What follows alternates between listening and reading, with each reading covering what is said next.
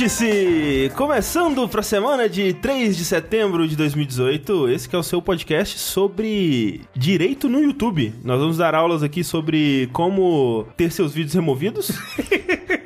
Gratuitamente? Gratuitamente, sem custos adicionais. Inclusive, nem precisa, às vezes, ter motivo, né, pra seu vídeo ser removido. Não precisa. Você pode, por exemplo, assistir um programa de TV mexicano, o seu vídeo é removido. E você toma um strikezinho. Você pode também não fazer nada. E aí Pode. também é removido. A gente vai explicar todos os passo a passo aqui, vai ser muito de boa, vai ser tranquilo. É, vai ser tranquilo porque é muito fácil ser removido do YouTube. É muito fácil, todo mundo pode conseguir. Você também pode conseguir. Você tá, tá pensando agora, eu, eu não vou conseguir ser removido do YouTube. Não, você consegue. Acredite no seu potencial. Nós temos aqui pessoas que te tiveram já seus vídeos removidos, elas não acharam que ia acontecer com elas. Por exemplo, meu amigo Eduardo Sushi, Eu mesmo. ele teve o vídeo dele de The Messenger removido do YouTube pelo Facebook, que falou: Ah, esse aí tem o mesmo nome do meu programa de chat, não pode não. Né, foi pelo MSN. O MSN falou, chegou. Foi o MSN. Se o Facebook fosse da Bethesda, ela teria feito isso. Teria, teria feito isso. Mas além de mim, nós temos Rafael Kinan. Ah, Que ele fez um vídeo de encontro de otakus e teve o vídeo removido por uma música de anime. É verdade. Esse daí com uma leve inspiração em, em fatos reais. leve expressão. É, no caso era um bait, né, de otakus. Exato. É um Otaku Simulator. é, você com o Bruno. Isso. Era a história de sua vida. Mas aqui também temos Ilha Campos. Sou eu. Que teve o seu vídeo sobre Resident Evil 6 removido É verdade. pela empresa Porta do Céu por pura e simples gordofobia. Eu não entendi porque Resident Evil 6, não entendi Porta do Céu. Não entendi nada. É porque o gordinho não passa na Porta do Céu, você sabe? Lembra disso? Nossa, Que a Porta do Céu tem 30 centímetros só. eu não lembro disso. Não, Não, cara, o Rafa, ele é, vai assim, ele, eu não entendo às vezes. Rafa- ele, ele pegou umas referências. a aí gente tá em 2018, o Rafa tá em 2088, cara. Não, na verdade eu tô em 2006, que assim, né? É. yeah. Gente, sejam bem-vindos a mais um Vértice de Jogos. Esse Vértice de número par, a gente grava ele offline, né? E posta aí no nosso feed no lugar onde você escuta o podcast, seja lá onde ele for, né? É, lembrando sempre que tudo isso acontece graças aos nossos padrinhos e madrinhas que vão lá mês após mês no patreon.com.br jogabilidade, no padrim.com.br barra jogabilidade, contribuem com valores a partir de um real ou um dólar por mês. Muito obrigado. É, em breve aí vamos fazer o Jogabilidade, né? No começo Exato. de outubro. Comemorar três anos dessa beleza. É, vai ser o quarto Jogability Day, mas comemorando três anos, né? Porque o primeiro É. Jogability Day foi tipo ano zero. Sim, foi a estreia, né? Exatamente. Uhum. Nem foi todo mundo no mesmo lugar, né? Exato, Sim. é, foi pela internet ainda. Pra quem não sabe, pra quem acompanha o jogabilidade há pouco tempo ou coisa do tipo, em 2015 a gente lançou nossa campanha, né? Fizemos um streaming na época de 12 horas pra comemorar ou pra lançar a campanha e tal. E, e desde lá virou uma- essa tradição anual da gente fazer uma live de 24 horas, onde a gente fala das novidades, anuncia mudanças, né? No, no que a gente pretende fazer pro próximo ano. E comemora, né? Mais um ano desse projeto que é o nosso ganha-pão aqui, né? Sim. É, é o que sustenta eu e o Sushi, dá dinheiro pro Rafa e pra Mel, e sustenta essa casa, e Sim. todos esses equipamentos, esse estúdio. E de certa forma, o nosso sonho é de trabalhar com isso. Exatamente. Então, a gente só tem a agradecer. Lembrando que a gente tinha uma data, que era no comecinho de outubro, mas aí a gente lembrou que ia cair junto da eleição e a gente né, não quer Não, é- tirar a atenção do povo brasileiro. Sabotaram a gente. Sabotaram a gente. Foram lá e botaram a eleição junto com o Jogabilidade. Que absurdo, né? Absurdo isso. Então, um pouquinho depois, na- provavelmente na semana seguinte da eleição vai rolar o Jogo Day, a gente vai fazer anúncios oficiais sobre isso muito em breve, Sim. então fique ligado aí. E assim, só pra deixar tranquilo as pessoas que não entenderam muito bem a- as piadinhas da abertura, o vídeo do The Messenger do Sushi não foi removido, Não. não, Ainda. ainda, né? Mas é, a, a piada era porque removeram o meu vídeo do Homem-Aranha, né? Exatamente.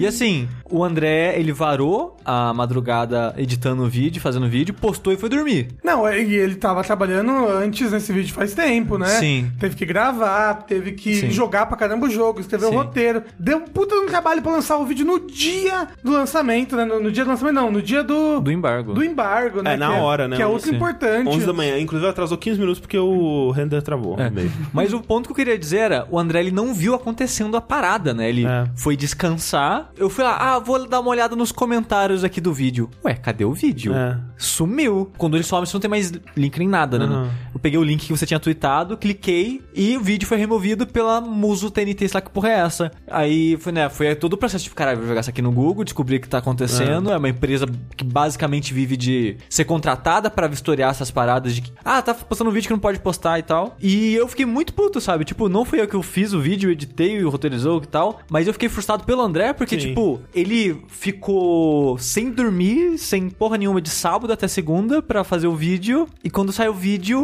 no dia do lançamento, coisa que é raro pra gente, infelizmente, os caras lá e tiram. E mesmo que volte lá daqui a uma semana, já passou o momento, né? Perdeu, é. Então é tipo todo um, um trabalho, um investimento meio que jogado fora, sabe? É muito frustrante. É foda que, tipo, isso aconteceu com vários canais, né? Não foi só a gente. Sim. E aí, quando eu eu tuitei sobre, até a Insomnia que respondeu, né? Sim. O estúdio do, do jogo respondeu falando, não, a gente vai olhar isso aí e tal. É, só passa que, conta, né? É, só que até agora nada. E é foda porque, tipo, eu não sei se foi de má fé, porque, ao que tudo indica, essa empresa ela foi contratada pela Sony ou pela Insomniac mesmo, provavelmente pela Sony, pra cuidar disso, né? Pra caso. Porque isso acontece muito, né? De lojas começarem a distribuir cópias antes do, do dia do lançamento, esse tipo de coisa. E aí, pra evitar que pessoas comecem a postar gameplay ilegalmente no YouTube nesse período, eles contratam essa empresa. Eu tô chutando, né? Provavelmente isso que aconteceu. Pra ir lá e tirar os vídeos que, né, tem esse tipo de conteúdo do ar. O que deve ter rolado é que, pra canais menores ou menos conhecidos, né? Como o nosso, e eu vi de outros casos de canais menores. O único caso de um canal um pouquinho maior foi o do Easy Allies, né? Mas essa é até bem grande É lá até bem fora. grande. Eu imagino que tenha sido o caso de, tipo,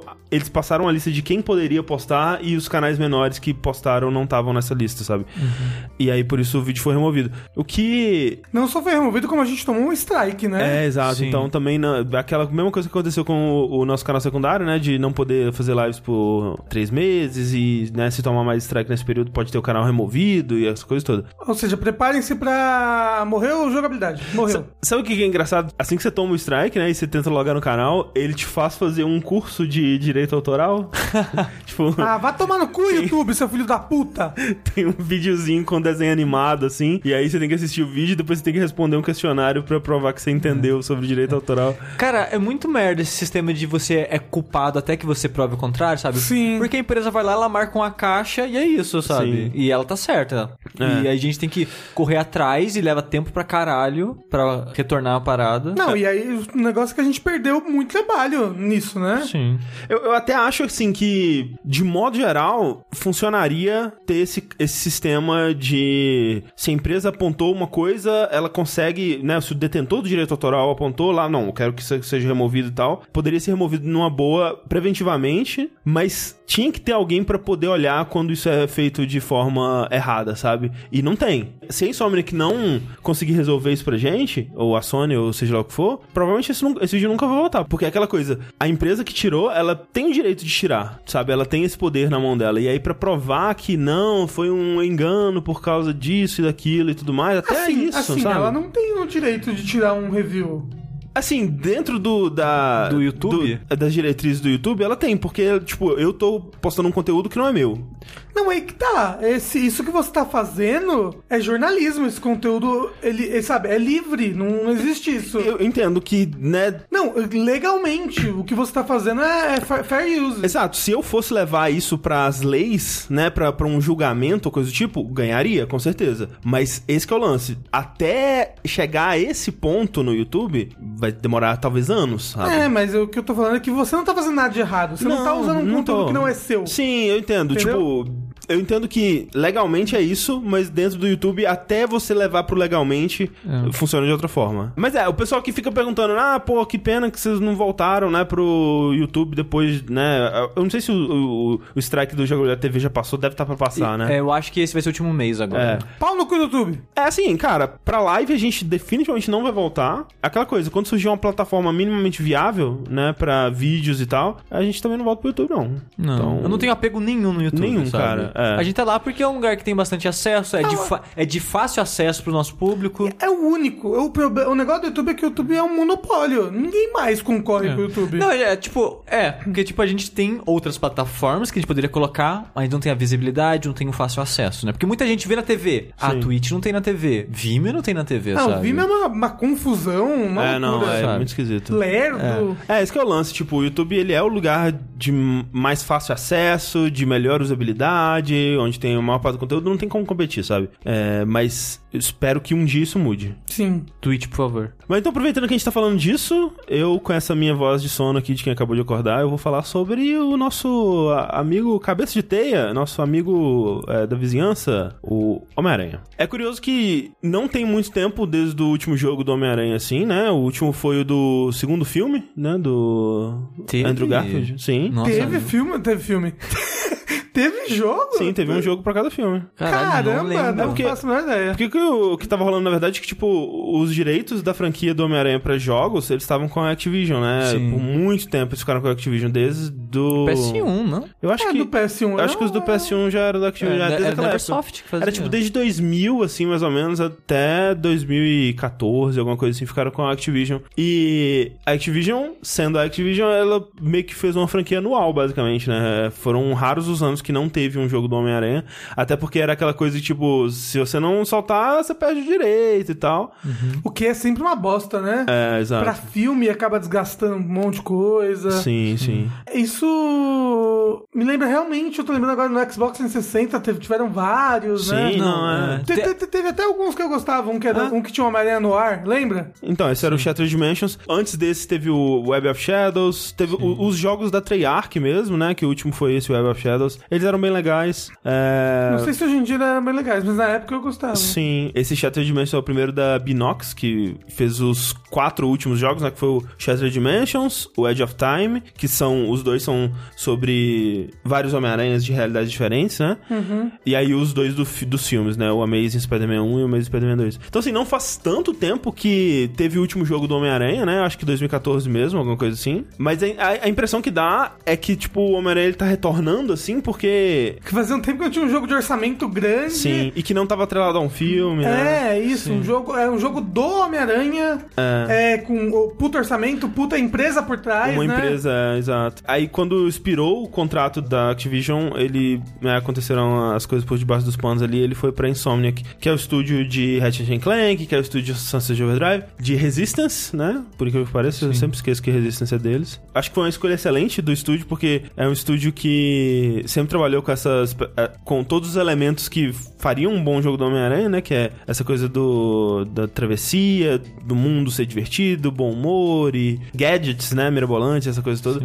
Eu acho que uma coisa que deixou as pessoas animadas, né, pra quando anunciaram o jogo foi o Sunset Overdrive. Sim. Porque, tipo, você vê o Ratchet Clank, você vê que é um estúdio muito criativo, mas não mostrava tanto da capacidade de mobilidade deles, digamos assim. É. E quando saiu o Sunset Overdrive, parte da graça do jogo era você andar por aquele mundo, né? Sim, sim. E quando, caralho, esses caras vão fazer o próximo Homem-Aranha, aí mostrou, né, as cenas dele andando na cidade e tal, todo mundo, caralho, vai ser foda e tal. E assim, eu não terminei ainda, né, o André já terminou, e eu acho que a melhor coisa do jogo, pra mim, é andar na cidade. É, de muito bom. balançando por ela, Ah, cara. mas acho que isso é algo que eles focaram muito no projeto, porque Sim. todo mundo conhece os jogos do Homem-Aranha por ficar andando no meio dos prédios, andar É. na cidade. Acho que desde o... daquele jogo, acho que do segundo filme, Sim, que é o sim. jogo de Play 2, né? Sim, sim, sim. Que aí todo mundo, cara, o jogo do Homem-Aranha é isso. Mas então, é bizarro que esse jogo, né, que é de 2004, quando você para pra, analisar ele, a estrutura dele nem é tão boa assim. As missões não são muito boas, as atividades que você faz na cidade não são muito boas, mas por eles terem acertado a mobilidade pela cidade tão bem, sabe? Tipo, ele é tido como um dos melhores de todos e é curioso que esse novo ele se inspira muito, né? Ele se baseia muito no que foi feito por esse jogo de 2004 ainda. Até, tipo, os controles são exatamente os mesmos, né? Tipo, R2 pra soltar a teia e aí você alterna com X pra sol- se soltar da teia e continuar fazendo esse combo, né? Então. E assim, é, como se te disse, eu terminei o jogo, eu levei um pouquinho mais de 20 horas pra terminar assim. Fazendo pouca coisa opcional. Assim, eu fiz até bastante coisa opcional. Eu acho que a história só dele deve ser umas 12 horas se você focar só nela. se, Tipo, fizeram uma missão atrás da outra. O que é bastante. Tipo, quando eu tava comentando isso com pessoas que perguntaram sobre as horas e tal do, do jogo, falaram, nossa, mas curto, né? E tal. Mas, cara, é o maior jogo do Homem-Aranha, literalmente. Até hoje é o maior de todos, assim. O, o- as pessoas não lembram, né? A memória afetiva é, é maior, assim, mas esse jogo do PS2, por exemplo, era, sei lá, tipo 5 horas o modo história dele, sabe? Sério? É, mas é porque você, quando criança, ficava cinco horas só dando a volta ali É. nos prédios, né? Exato, Balançando, exato. balangando. É. E falando já disso, de fazer a história e fazer as coisas opcionais, eu, eu encerro basicamente minha participação aqui porque eu comecei a jogar ontem de madrugada. Então eu devo ter jogado no máximo 8, 10 horas Uhum. do jogo. Porque eu joguei ontem e joguei hoje. Eu não consigo. Eu já falei algumas Sim, sim, vezes sim. aqui, Uhum. eu tenho uma personalidade muito compulsiva, né? E eu, eu quero completar as coisas e eu não consigo.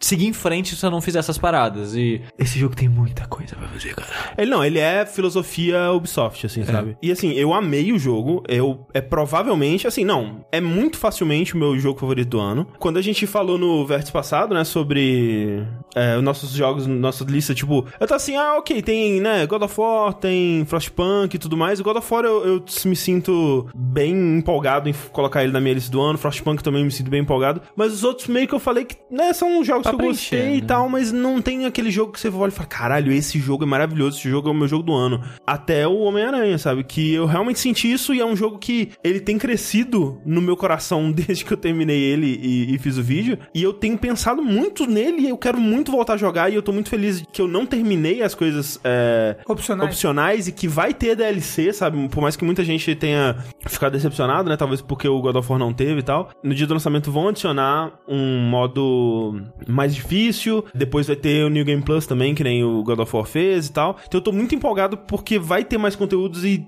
cara, se eu tivesse uma boa desculpa pra isso, eu até rejogaria o jogo desde o começo de novo, sabe? Porque a, a, a melhor parte dele pra mim eu já fiz, que é- são as missões de história mesmo. Uma coisa legal é que, se esse jogo for bem, e pelo tanto de marketing que ele, que ele tá tendo, né? O pessoal tá prestando muita atenção nele, se ele provavelmente vai vender legal, Aham. pode vir uma nova série, né? Não, de jogos certeza. do Homem-Aranha, tal qual a série Batman, Sim, né? sim. Eu não terminei o jogo, mas pelo que eu vi gente comentando é tipo, ó, esse jogo termina com um gancho pra continuação. Sim, com certeza. Então provavelmente vai ser uma trilogia aí nova, tipo o God of War tá sendo planejado também É, meio não, com e, uma série. E não só isso, sabe? Tipo, ele, ele é muito Batman, assim, Arkham. Ele é muito inspirado em vários aspectos, assim. Não só no combate, não só no stealth, mas na construção do mundo dele, tipo... Em todo lugar que ele consegue, ele põe uma referência. Tipo, se tem alguém pra te dar uma quest, esse alguém vai ser alguém referenciando alguma coisa. Muitas quests, side quests que você faz, assim como no Arkham, ela termina te dando um começo de uma próxima história que eles podem contar ou num DLC ou numa sequência ou coisa do tipo. Então,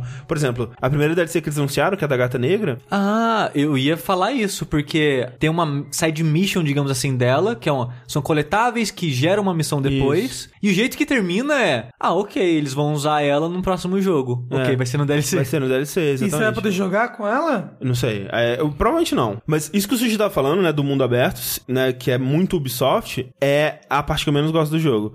Que existe uma diferença de nível de qualidade muito grande entre cada uma das tipos de atividades que você consegue fazer. Tipo, as missões são claramente as melhores. Aí, em segundo lugar, tem as side missions, que são também missões meio que de história, que você vai encontrar um NPC no mundo e ele vai te dar uma missão. Algumas dessas missões vão envolver outros personagens secundários da história do Homem-Aranha. Mas são poucas, são, sei lá, umas 12, né? É, Algo são assim. poucas é, dessas missões e elas são piores que as missões principais, mas também são legaisinhas. E aí, o resto são atividades, né, paralelas que você pode fazer pelo mundo que tem de vários tipos, né? Tem desde procurar colecionáveis, que você co- encontra as mochilas que o, o Peter Parker, ele... Quando ele tem que virar um Homem-Aranha, né, ele coloca a mochila com teia na parede e sai pra combater o crime. E aí tem várias dessas mochilas espalhadas pela cidade Que ele foi esquecendo. que ele foi esquecendo. E um dos coletáveis, ele explica por que, que ele tem tantas mochilas, que ele tem um acesso vitalício a mochilas, ele tem uma historinha sobre isso.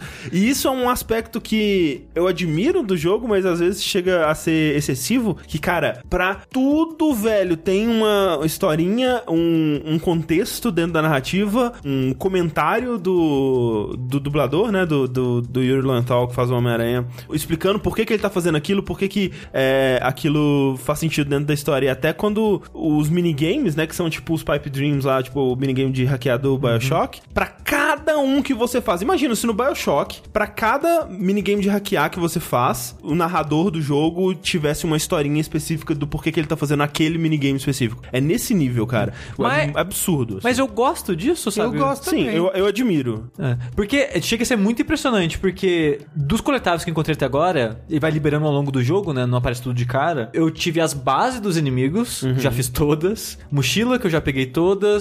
Os gatinhos da gata negra, que eu já peguei todos. E os laboratórios, que eu já fiz todos também. Sim, nossa. Os que eu falei antes são tudo a mesma coisa. Achar os gatinhos, ah, pegar a mochila. O laboratório, cada um é meio que uma, uma atividade diferente. É. Ah, esse você tem que passar dentro de uma fumaça. Esse você tem que ir rápido e levantar. É engraçado, porque, tipo, é, esse de passar dentro da fumaça é que nem o que tem, por exemplo, no Batman ou no Superman 64, né? Que tem Eita. círculo no céu pra você passar dentro dele. É basicamente isso. Só que aqui eles falam, não, Homem-Aranha, por que, que o Homem-Aranha passaria dentro de um círculo no céu? né? Não faz sentido o Homem-Aranha, não. Ele tá passando numa fumaça pra coletar uma amostra de poluente pra pesquisar e depois você tem que fotografar o carro que tá soltando aquele parada pra você. Tipo, eles se esforçam muito pra dar contexto Sim. de por que, que o Homem-Aranha tá Achei fazendo bem aquilo. legal. É. E olha só, apesar do Superman 64 ter feito manchado a imagem de passar voando por dentro de círculos, no Batman é muito legal. Essas missões de voar por dentro dos Eu círculos. gosto, eu gosto disso também. É porque explora bastante a, a, a movimentação aérea, né, no Sim, jogo. sim. e é importante porque no Homem-Aranha, cada uma dessas missões, ela estão lá meio que pra fazer você se exercitar em alguns aspectos do jogo, Sim. né? Pra fazer essas missões de passar por dentro da fumaça, você tem que dominar melhor o sistema de balançar pelas teias do jogo. Sim. Tem uma missão que,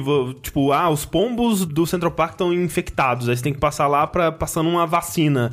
E aí depois você tem que perseguir um pombo pra pegar ele e, e ver se tá tudo bem com o pombo e tal. Então, é você saindo correndo atrás de um pombo pela cidade, sabe? Então. Tipo, Ele é realmente o, ami o amigo da vizinhança. né? É, e, e condiz com o Homem-Aranha, né? Tipo, ele faria essas atividades menores, sabe? Que Sim. outros heróis não fariam. O ponto que eu queria chegar com a parada do laboratório é que são atividades muito variadas e cada uma delas tem uma piada. Sim. Não é só justificativa, é enquanto você faz, o Peter tá lá comentando, ah, eu tô perseguindo pombo, e faz, lá, duas, três piadas diferentes com o pombo. Não, e- e não Nesse só- momento específico. É. E quando você termina a missão, quando você tá andando à toa pela cidade, você vai tocando meio que, não é um podcast necessariamente, mas um programa de rádio, digamos Isso, assim, isso. do J. Jonah Jameson. E ele comenta as coisas que você fez, É. tipo, viram o Peter, o Homem-Aranha perseguindo pombos. Por que, que ele tava fazendo isso? Que ele quer infectar a cidade. Cada atividade que você faz, aparece ele comentando depois. Isso é muito surpreendente, É cara. muito surpreendente. E não só, tipo, pra cada, mas tem uma história que conecta todas, que é o lance do Harry Osborn. Essas estações de pesquisa são uma coisa do Harry Osborn que, que ele quer manter na cidade, porque a mãe dele, que morreu, era o sonho dela que essas estações de pesquisa funcionassem e ajudassem a cidade. E aí a Oscorp tá querendo tirar essas estações e você tem que fazer essas missões pra provar que essas estações são úteis. Então, pra cada uma delas tem uma gravação do Harry Osborn explicando por que que aquela estação é importante. E aí quando você termina tudo, tem uma história. Cara, isso é pra tudo, velho. Tipo, eu fiquei assim, de cara com a quantidade de conteúdo, sabe, que o jogo Sim. tem. Por mais que muitas vezes esses conteúdos não sejam necessariamente tão bons assim, porque é- eles muitas vezes prezam pela quantidade mesmo do que É. às vezes pela qualidade. Tipo, é comum a gente ver num jogo que faz muita coisa, você sentir que aquilo ficou meio que de escanteio, tá ali pra agregar a quantidade, Uhum. né? E nesse jogo, apesar do que você tá fazendo não é nada demais, eles conseguem construir em volta do que você tá fazendo coisas interessantes, sabe? Uhum. Eu sinto que as missões são mais bobas do para elas serem rápidas e por falta, não falta de criatividade, mas por dificuldade de diversificar muito, Uhum. sabe? Mas eles fizeram o que eles podiam pra aquilo soar interessante, Sim, sabe? sim. E eu não tô achando chato, ou muito chato,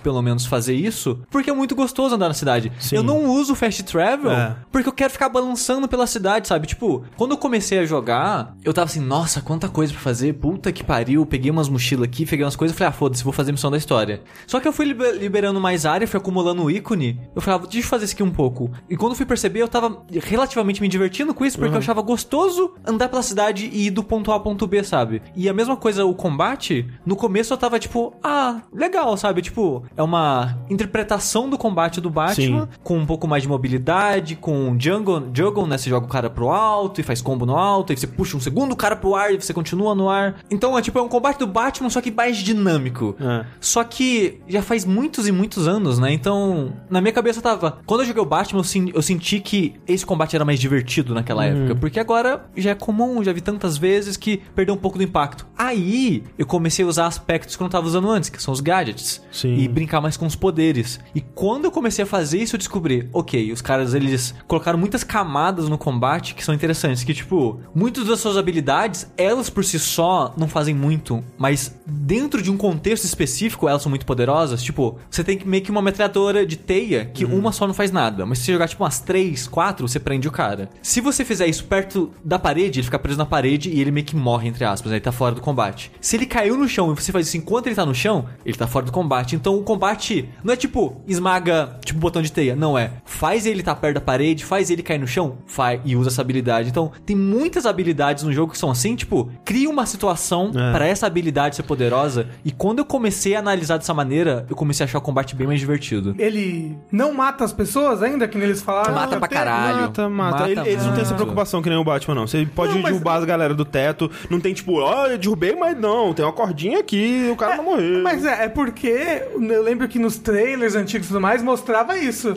Ele jogava a pessoa pra longe, aí o Peter puxava ele pra de volta pro Em prédio. cutscene tem isso. Em cutscene tem isso, mas dentro do gameplay eles não se preocupam tanto assim, não. Não, Você pode derrubar a galera. Não, tipo, tem umas paradas que é tipo umas bases que é basicamente hordas de inimigo. E tem sempre um, meio que umas subobjetivos. Ah, faz um combo de 10 hits, joga 5 inimigos pro ar. E tem, tipo, derruba 10 inimigos do topo do prédio, sabe? Tem, tem isso. Boa. Meu Deus, ele matou muito. Tranquilamente. Não, e é tão roubado, e é tão fácil e forte você jogar o inimigo pro alto e jogar ele do prédio que eu faço isso direto. É, Nossa. sim. Não, tem uma habilidade que, né, de segurar quadrado lá, que é isso, tipo, você joga o inimigo pro ar, você pula, segura o quadrado, ele dá uma balançada com um chutão assim pro, pro inimigo e manda ele pra muito longe. Então é muito tranquilo de mandar o inimigo pra fora.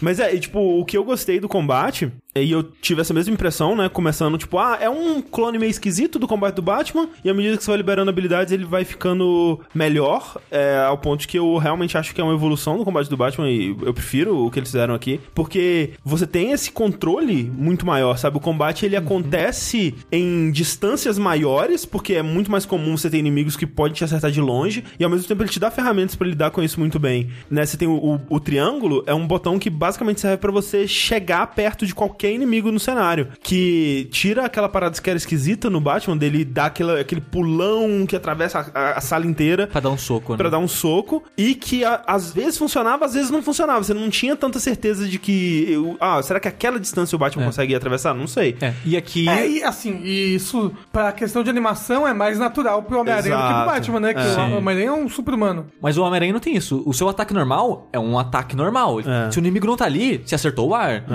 Pra você ir pra outro inimigo, é o triângulo, que você joga a teia nele e você vai até o inimigo. É. Ou se você segurar o triângulo, você puxa ele um pouco pra frente, tira a arma dele, essas coisas. Mas então, ele fica mais natural, parece que faz mais sentido. E eu sinto que você tem mais controle, sabe? Tipo, é, é- é mais natural você controlar essa galera inteira, assim. Tem uma porção de inimigos e de vez em quando você tá enfrentando, tipo, 10 inimigos de uma vez. E cada um tá fazendo uma coisa e você tem como responder a cada uma dessas coisas. Assim, o Batman também tinha isso, mas aqui é mais ágil, é mais rápido e você tem mais opções, você tem mais ferramentas, eu sinto. Eu, eu não sei se ele é melhor do que o Batman, mas eu colocaria no mesmo nível, porque no final das contas, eu sinto que os dois jogos eles me agradam de maneiras diferentes. Tipo, o combate do Batman, ele é um pouco mais tático, digamos Isso, assim. ele é bem metódico, né? É, porque o Batman ele tem menos habilidades e poderes que o Homem-Aranha no jogo. E, na- e nas histórias também. Então, cada inimigo é meio que um desafio, sabe? Quando tem 10 inimigos, é caralho, é 10 inimigos, você vai ficar um tempão lá. Sim, você foca primeiro nos que tem arma É. de fogo, depois nos, nos que tem arma melee. É, o Homem-Aranha não tem muito disso. Você tem uma habilidade especial que é do traje, né? Que você vai ganhando várias ao longo do jogo conforme você vai conseguindo roupas novas. E essas habilidades elas meio que limpam a área toda, a maioria delas, sabe? Então, o cara tem 10 inimigos aqui, puf, limpa a área, sabe? E mesmo sem essas habilidades, eu sinto que o, o combate é muito mais rápido, muito mais ágil. Sim. E até mais fácil que o do Batman mesmo no hard. Não, eu também acho mais fácil. é. Então, tipo, ele é um pouco mais dinâmico, mais rápido e é gostoso por isso, mas o do Batman ele ainda é muito bom porque ele meio que me agrada de um outro lado. É, é porque o do Batman é o Batman. Sim. E o do Homem-Aranha é o Homem-Aranha. Ele tem que ser rápido e Sim, ágil e é. fluido. E, e, assim, falando de novo da evolução, né? Eles vão, é, ao longo do jogo, inserindo novos tipos de inimigos que vão fazendo você agir de forma diferente. Por exemplo, tem um tipo de inimigo que se você pular enquanto ele tá lá, ele vai te acertar com uma parada. Então você tem que lidar com esse cara primeiro, antes de poder ficar sendo Homem-Aranha pulando, jogando todo mundo pro alto e tal, antes de voltar pro outro. Tem outros tipos de inimigos que, né, os inimigos de escudo, você precisa bater neles e passar por debaixo deles pra atacar eles pelas costas.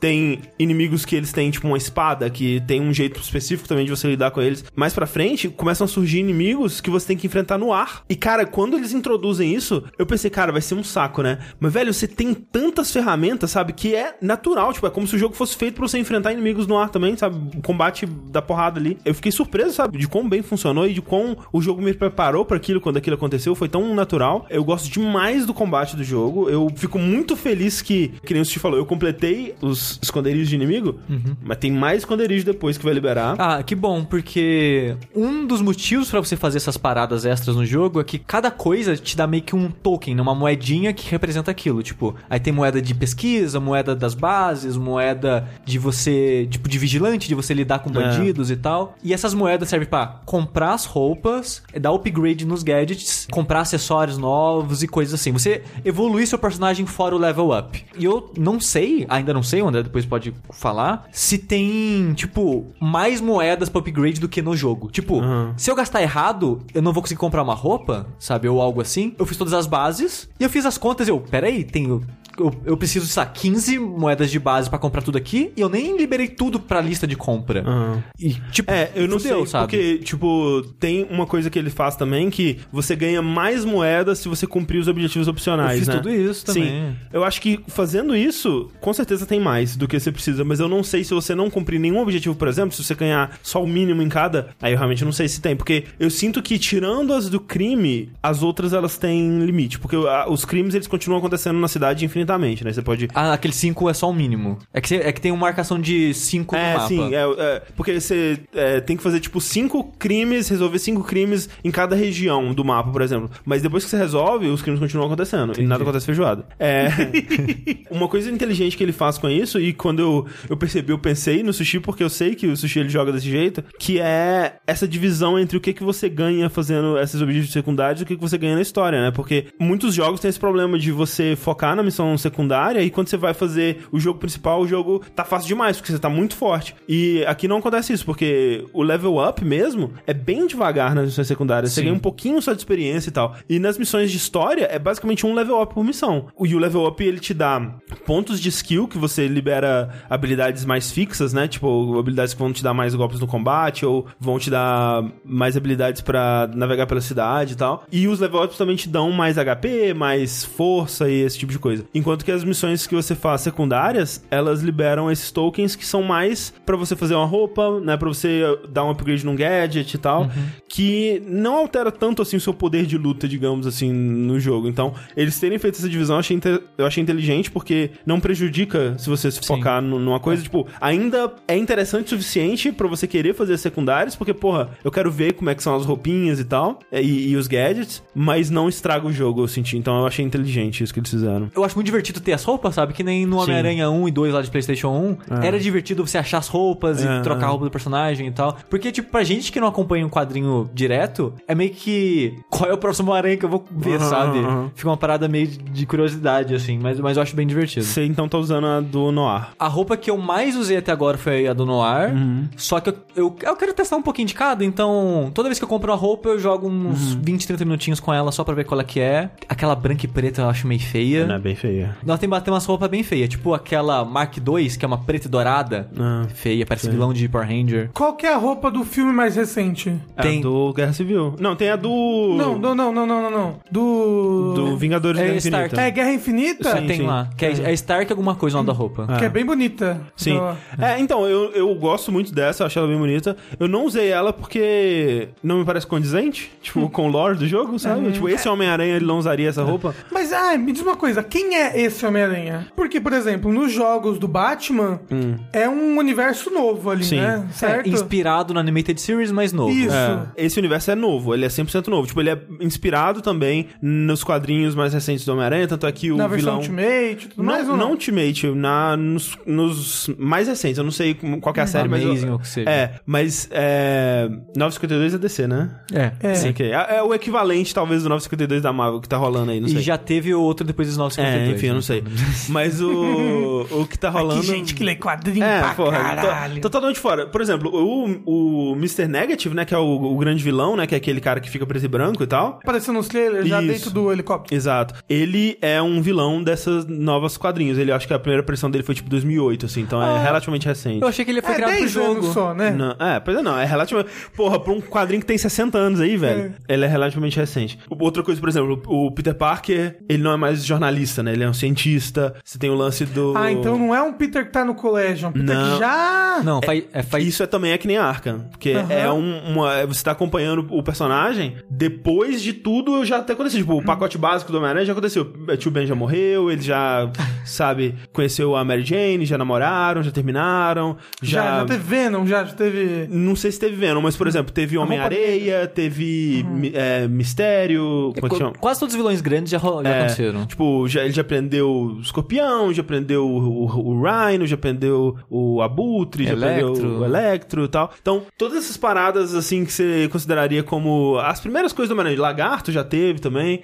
Então é um Homem-Aranha veterano já. É, que nem no Arkham, né? Sim. Então é, é legal, porque isso libera eles pra contar uma história um pouco diferente, que não é Sim. um Homem-Aranha tentando conquistar a namoradinha, não, é tipo ele lidando com o término do relacionamento deles, sabe? E como que. O que que isso significa pra eles e, sabe, será que tem uma amizade pra perseguir aqui ainda? A Mary Jane também, ela não é modelo, né? Como ela costuma ser, ela é jornalista, então eles meio que fizeram uma, uma troca, né? O Peter deixou de ser jornalista, a Mary Jane virou Ah, a Mary jornalista. Jane já foi muita coisa, né? Ah, sim, não, mas né? Ah, Ela já foi atriz também. Sim, sim, sim. Eu acho interessante o, o viés que eles abordam, mas o universo em si é novo. É tido pela Marvel como um universo, tipo uma um universo paralelo dentro dos vários universos paralelos, é, tipo, é um desses. É, um, um dos multiversos. né? Exato. Mas é. com muitas referências ao Cinematic Universe. Tem a mansão do Doutor Estranho, igual do filme. Mas, mas então, é que a do filme já é igual a dos quadrinhos. Ah, tá, é a entendi. referência aí. Mas é, tem. to- Tipo a Torre dos Avengers é. Sim, né? não, mas é o Sim. mesmo design e tal, Então, quis dizer. É. Mas acho que é porque Segue o, o MCU segue muito bem a, Sim, sim. essa estética. É, eu- aí realmente eu não sei, tipo. a-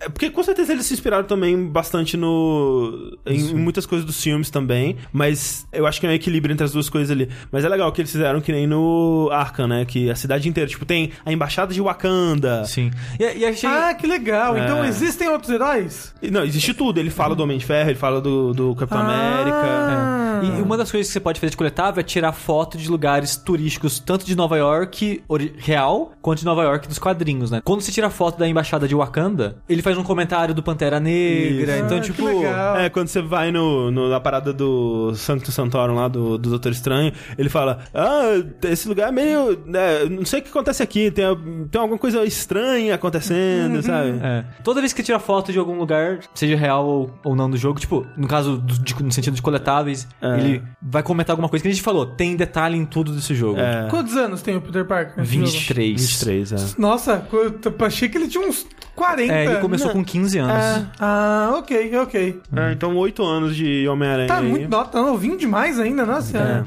É, e é engraçado que, tipo, começa o jogo com você enfrentando o Kingpin, né? O Fisk. Rei do que é- crime, é. Que é engraçado que a fonte do Fisk é da mesma da escola de idiomas Fisk. Eita! E é 100% Trump. Tipo, a, a mansão, a Trump Tower, é Fisk Tower, e fica mais ou menos no mesmo lugar ali em Nova York, eles colocaram. O jogo ele começa com esse meio que conclusão de arco do Homem-Aranha, porque depois você descobre que o primeiro vilão que ele enfrentou com 15 anos foi o Fisk. Ah, E- caramba, e começa- já o rei do crime? É, Porra. e você começa, né, o jogo enfrentando ele e tal. Então ele ele fala bastante desses oito anos ao longo. Em, Que legal. Ca- Cada mochila que você pega é uma parada do passado dele, tipo, É. ah, isso foi quando eu enfrentei tal cara e ele quebrou minha máscara. Ah, isso foi quando eu tive que fazer uma luva de borracha pra enfrentar o Eletro. Ah, isso é tipo as teinhas que eu tinha debaixo do braço. Eu tentei planar com elas, mas nunca funcionou e tal. Então, tipo, é muito rico em detalhe, que nem o André tá- falou várias vezes. É muito Arkham isso, porque Arkham é uma das coisas que eu gostava muito, que o Batman é meu personagem favorito de quadrinhos, apesar de eu não ter lido, obviamente, tudo, nem coisas do tipo. Mas sempre que fazia uma referenciazinha assim, eu É. reconhecia mais, né? Porque eu conheço Isso. mais dele. E eu achava maravilhoso, sabe? Ah, muito E você legal. conhecia mais daquele Batman, né? E o que, Sim, que ele já fez isso. naquele universo. Então, tipo, eu gosto mais do Arkham City do que o Asylum, porque o City, ele tem mais disso, ele preenche mais o mundo com Sim, conteúdo é. e bobeirinhas, assim, pra quem é fã, sabe, É. do que o Asylum. Então, eu, eu gosto muito disso, sabe? E eu, se eu fosse fã foda do Homem-Aranha, tipo, o Corraine, Uhum. eu ia estar tendo um treco jogando esse ah, jogo. não, É, o pessoal eu- vai, vai pirar. Eu acho que o Corraine vai amar o jogo, cara, porque. E eu pensei também no Corraine, porque uma das primeiras roupas que libera é a do Aranha Escarlate, que é a favorita dele, que é aquela com a blusinha, o moletom azul por cima, que eu acho bem esquisita, mas Eu o acho gosta esquisito. muito. Eu acho muito esquisito. Tem a do Punk, que eu também acho feia. Nada, o punk é horrível, é. E outra coisa que eles fazem muito legal na história, né, já finalizando aqui, porque senão a gente pode ficar falando pro- sobre esse jogo pro resto da vida, é que eles focam muito, muito mais do que eu achei que eles fossem focar no Peter Parker. Tipo, você joga bastante com o Peter Parker também, assim. Não vamos dizer bastante, né, mas muito mais do que eu esperaria. Muito mais do que você jamais jogou como Bruce Wayne nos Arkham, por exemplo.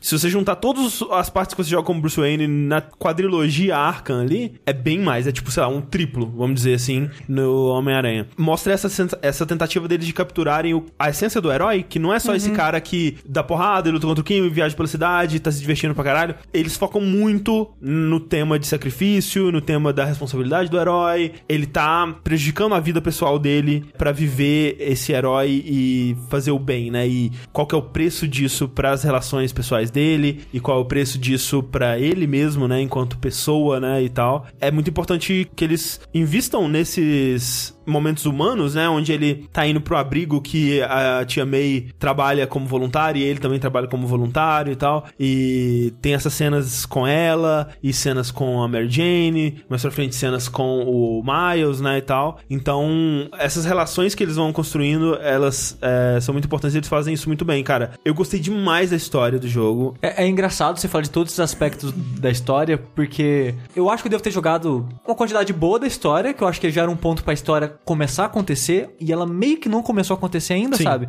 Então, tipo, eu já andei a cidade inteira, já peguei, sei lá, um terço dos coletáveis total do jogo, e a história meio que não andou ainda. Então, tipo, eu tô achando o jogo divertido, eu tô curtindo o combate, mas eu ainda não vi nada da história, sabe? Nesse então, tipo. momento eu também tava assim. Eu acho que a gente tá acostumado com uma história de jogo que ela desenvolve mais rápido. A história desse jogo é relativamente longa e ela realmente leva o tempo dela pra acontecer. Tipo, realmente no ponto que você tá, a história ainda não começou, ela tá se introduzindo ainda. É. E quando eu tava jogando isso, eu pensei, não, já era o ponto das coisas começarem a acontecer. Por que, É. que nada tá acontecendo? É, é o que a história vai ser sentindo. meio escrota, sabe? Não vai acontecer nada de realmente importante. Vai ser só uma. Uma história do cotidiano. É, vai ser uma história do cotidiano, vai ser uma história que, tipo, ah, o Homem-Aranha vai enfrentar uns caras aqui e é isso, acabou, sabe? Não vai ter uma linha narrativa muito especial passando por isso, sabe? É, então, Mas tipo, no final tem. Tem, e o sushi tá perto disso acon- começar a acontecer. É. Tem uma missão específica que eu fiquei realmente impressionado. Tipo, eu não achei que isso fosse acontecer e é legal, assim. É, eu tô curioso então, porque, tipo, acho que as coisas mais elogiadas que eu tenho visto na internet é a história Uhum. e o quanto os personagens são bem escritos e reais e que inter- interpretação incrível. E eu tava, tipo, quando? Cadê, sabe? Uhum, Mas bom saber que eu tô perto de começar a Mas acontecer. eu gosto de introduções lentas. Não, é legal. Não, mas então, eu gosto porque eu acho que dá tempo de você criar afeição pelos Sim. personagens, entender eles antes das coisas acontecerem. Isso é muito comum em livro, né? Sim. Livro tem um começo muito lento, depois ele pega no tranco. Sim, e é, é legal, sabe, que eles, eh, dediquem tempo pra isso, porque, por exemplo, tem uma cena, depois que aconteceu uma missão lá e tal, que o Peter e a Mary Jane, eles saem pra comer num lugar, né? Eles estão lá conversando por um motivo de avançar a história, né, que eles estão conversando sobre coisas que aconteceram na história, mas eu sinto que a maioria dos jogos, desse tipo especificamente, que é um jogo de ação e tal, ele não pararia o jogo pra mostrar uma cena, tipo, seria uma coisa que eles conversariam por telefone enquanto você tá jogando o jogo, sabe? E eles pararem o jogo pra ter essa ceninha deles conversando e desenvolvendo mostrando um pouco mais da relação entre eles, é algo que o jogo faz muito, né? Tipo, no comecinho tem a cena do aniversário lá da Tia May e tal.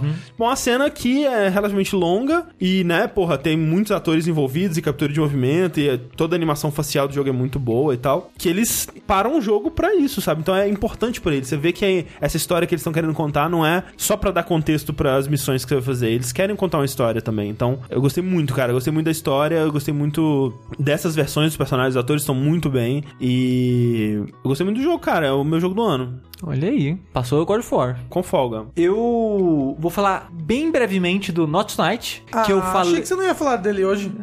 Ah, porque eu falei ele no último vértice de jogos, só que eu tinha jogado, sei lá, acho que uma hora e nem duas horas dele, né, quando eu falei, e agora eu terminei o jogo, e eu queria dizer que ele é meio que decepcionante, sabe? Refresca a minha memória. Que jogo é esse? É uma cópia do Papers, Please, Ah... só que usando o Brexit, né, da, da Inglaterra lá como o background, né? E você é um segurança de boate. Isso, exato. E o jogo é muito longo, é 10 horas de jogo, é coisa pra caralho. Tipo, o Papers, Please é 3, 4 horas. Tipo, você conta esse tipo de história que você quer contar com essa mecânica e encerra, sabe? Esse jogo ele arrasta, mas muito. Ele podia ter a mesma duração do Papers, Please, mas cara, é uma repetição desgraçada, sabe? É uma crítica. É uma Ah, crítica à vida funciona. de segurança de boate. O final é decepcionante pra cacete. A mecânica, a maneira que o final funciona. Cara, você vai jogar 10 horas de jogo e na última fase, se você não fez coisas antes do jogo, você não tem como terminar ela. Caraca. E é coisa que, tipo, não é óbvia, sabe? Pera, você não tem como terminar a fase? É, Você, tipo- tipo, ganha um final ruim? É, só que, tipo, não não é nem final, porque, tipo, game over e começa de novo, sabe? Não tem, tipo, uma conclusão, sobe os créditos. Não, você falhou e começa de novo, sabe? Você- Começa do zero? Não, começa a, a fase, o dia de novo. Ah, tá. Então, tipo, você falhou, sabe? Não é um final. Não é,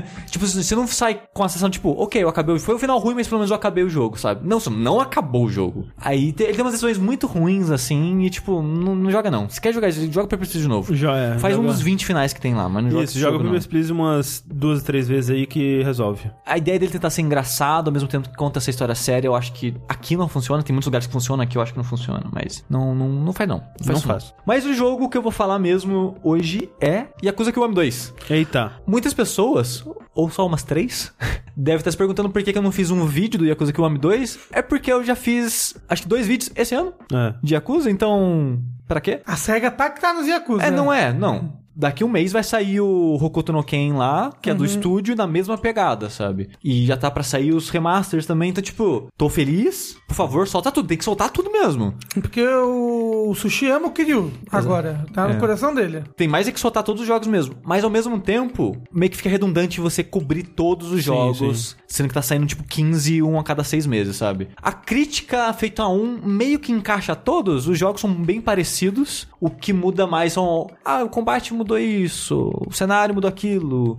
e coisas do tipo. Esse é um caso um pouco diferente. Eu não vou poder falar muito porque eu não pesquisei o suficiente, porque ele é um remake do Yakuza 2. E quando ele saiu no Japão, o pessoal tava criticando muito que ele era um péssimo remake. Nossa. Porque eu não sei como que fizeram, o que mudaram exatamente, porque eu só vi isso antes de jogar. Agora, depois de rejogar, eu não voltei a reler os fóruns com um contexto melhor. Que no Yakuza 2, você vai pra outra cidade, além de Kamurocho. Que, curiosamente, é a mesma cidade do, do Zero. E parece que no Kiwami 2 tem um pedaço dessa cidade que você não vai, ou uma outra cidade ainda que você não vai, que eles meio que adaptaram a história pra acontecer em outro lugar. A pessoa tava criticando isso. E ele é preguiçoso, é sempre uma palavra terrível, porque esses jogos são difíceis de fazer. E esse estúdio, cara, eu não sei como que eles conseguem, porque eles soltaram o Yakuza 0, o Yakuza Kiwami 2, o Hokuto no Ken, meio que, tipo, num período menor que dois anos, esses três jogos. E a parada da localização. A parada da localização de tudo isso, estão fazendo o Yakuza Online, que vai sair esse ano, e já falaram que esse estúdio vai anunciar um novo jogo que não é da série Yakuza. É uma nova IP que eles estão fazendo. E cara, esse estúdio é um estúdio pequeno, relativamente, tipo, não é 500 pessoas, e não para, velho, não para. Então eu não vou falar que é preguiçoso, porque provavelmente é mais falta de tempo e verba do que falta de vontade, mas ele meio. Ele é um, é remake que ele decepciona um pouco, porque ele é feito em, em cima do Yakuza 6, igual o Kiwami 1,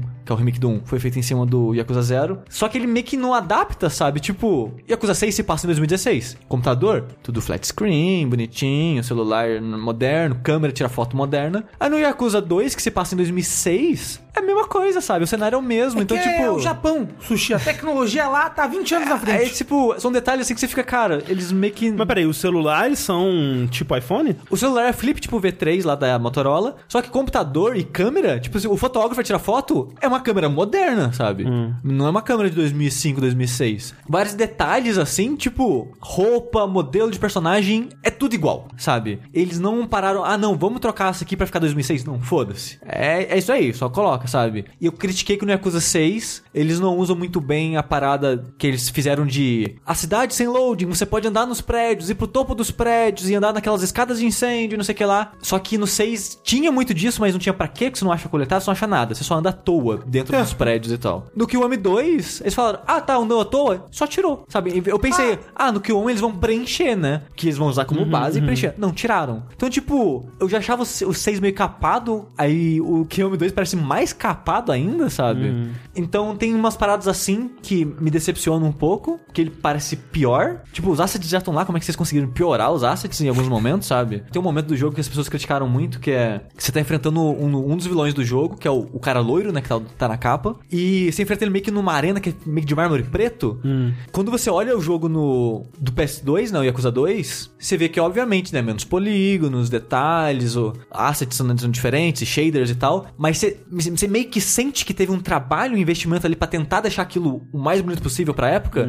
E nesse você vê que é meio que, cara, é uma textura vagabunda de mármore, só com os efeitos mais modernos, sabe? Então, tipo, é mais bonito? Porque hoje em dia já passou mil anos, né? As tecnologias melhoraram, mas você sente que teve Foi menos. corrido, é. É, que teve menos investimento Você sente que é nesses barato, detalhes. né? Exato. Então, acaba decepcionando nesses aspectos, assim. E eu ouvi muito que Yakuza 2 era um dos melhores em questão de história. Porque Yakuza, no final das contas, é história. E não, é a história de Yakuza 2 é foda, um dos melhores vilões. Eu tô, pô, tô preparado aqui pra amar odiar esse vilão, sabe? Vai ser foda. E eu achei tão fraquinha a história, sabe? Eu não sei se foi no remake que eles mudaram algumas batidas, foi essas paradas de mudar onde alguma coisa acontece. Eu não sei se isso teve muita influência na história, mas eu não achei ela tão boa assim, sabe? Eu até talvez prefira a do 6. Apesar que o 6 tem umas barrigas e umas partes desnecessárias, mas eu sinto que ela começa muito bem. O André terminou o 6, talvez ele, né, entenda o meu ponto, que tipo, ela começa muito bem e termina muito Sim, bem, né? Tipo, sim. você termina emocionado e conquistado pela história, apesar que no meio deu uma É, o meio balançada é ali. complicado, mas é. E tem personagens muito bons, né? Sim. Tipo, o cara lá que é o. É o, o Light Yagami do Death Note, do filme live action, que faz um dos personagens Sim, principais no jogo. O personagem dele é muito bom. Aquele capanga amigo dele que é insuportável, mas ainda é um personagem bom pra dele. história, É, sabe? eu gosto dele. O Takeshi Kitano é foda. Tem muitos personagens bons no 6. E no 2, meio que não tem muito, sabe? Tipo, tem o Datsan, que é o policial que tá sempre lá. Tem o Kiryu, que ele é bom, mas tá sempre lá. Tem a policial, mas eu sinto que ela não é tão bem aproveitada. O vilão que as pessoas gostam muito, eu sinto que, tipo, ele aparece pouco. Acho que ele podia ter sido mais bem trabalhado. Sabe o que, que você vai ter que fazer, né, Sushi? O quê? Você vai ter que jogar o Yakuza 2 de Play 2 agora. Ah, não, eventualmente, daqui uns anos eu pretendo jogar o 1 e o 2 original, sabe? Depois que. Mas né, é porque se esse, é saturar um, um pouco. se é um péssimo remake, talvez muito desses seus sentimentos estejam disso, É, sabe? ou que a série evoluiu, sabe? Porque um dos- uma das coisas que eu ouço também, os fãs da série dizendo é: é o mesmo cara que escreveu todas as histórias da série principal. Ele foi pegando jeito, porque o, Yakuza 1 foi o primeiro jogo que ele escreveu na vida dele. E o 2 foi o segundo, porque ele só escreveu Yakuza, sabe? Então ele foi melhorando ao longo dos jogos a como contar essas histórias. Eu sinto que o Zero, que foi o primeiro que eu joguei, é o auge dele, assim, dos que eu joguei. Que o Zero, cara, nossa, mas não tem, não tem comparação. O 1, o 2, o 6, sabe? Não tem, não chega perto do que acontece no Zero, porque o Zero o tempo todo tá acontecendo alguma coisa, os personagens são cativantes, os motivos são bons, sabe? Você compra a história e você vai, cara. O, o 2, ele tem acho que 16 capítulos, e sei lá, 13 desses capítulos meio que não acontece porra nenhuma. Tipo, acontece aos pouquinhos, mas meio que não nada não o suficiente pra você, opa, agora vai, sabe? Meio que tudo acontece no final. O- o- a última cutscene são 15 reviravoltas, uma em cima da outra, com um personagem que sai do cu do outro e Assim, aparece do nada. É um pouco É, do 6, né? Vor, Vor. Sim, vocês têm um pouco disso também. Ah. É um pouco decepcionante, sabe? Tipo, os momentos finais são muito bons do Kiwami 2. Tem um momento no Kiwami, no meio dele, lá, capítulo 8, eu acho, não lembro, que é o Kiryu na chuva lá, contemplando as merdas que ele fez ao longo da vida dele. É um momento muito, muito bom no jogo. Tanto que vários, tipo, review na internet usa essa cena dele na chuva, porque é um dos melhores momentos do jogo. Então ele tem momentos muito bons, mas de modo geral eu sinto que a história, tipo, ficou dece- me decepcionou um pouco, sabe? Talvez pela saturação da série, talvez pela ordem que eu joguei e tal, eu acho que o Kiwami 2 é o que eu menos gostei até agora. Hum. Diria que o, o 0 é o melhor de longe que eu joguei. Aí o 6, o Kiwami 1, o Kiwami 2. Mas assim, ainda é um jogo divertido. Se você gostou dos outros jogos da série, eu ainda acho que vale a pena jogar, porque ainda é divertido andar pela cidade, ainda é divertido fazer os minigames. A história, ela. Nesse tipo de história, a gente não tem muito nos jogos ainda, então. Se esse tipo de história, né, da, de crime, com essa mistura de humor e, a- e o drama japonês exagerado e tal, te agradam, provavelmente vai te agradar aqui. Só não é tão boa quanto os outros. Mas né, Yakuza Kiwami 2. Falando em matar monstros gigantes no Japão, Foi É isso que eu isso falei. Oh, Desculpa atropelar você, Rafa. Tem um momento que eu acho que é a cena mais ridícula que eu já vi na Yakuza até hoje.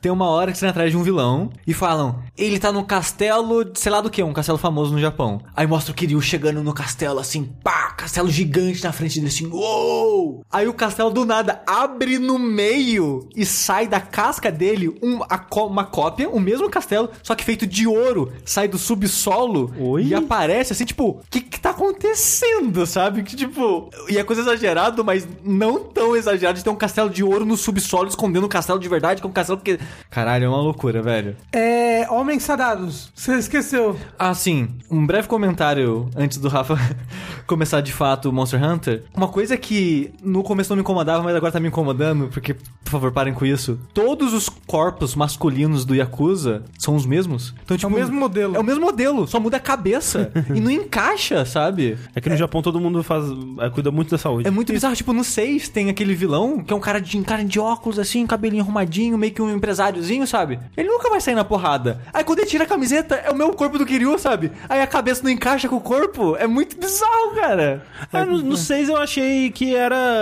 É, é, tipo, é um cara que você não esperaria, né? Que ele é um cara, né, da- das porradas, e aí ele é, ó, legal. Mas assim, se for o mesmo modelo mesmo pra todos os corpos, aí É. realmente é zoado. É. Isso me lembra que eu instalei um mod no Skyrim uma Eita. vez, porque eu queria deixar o personagem mais bonito.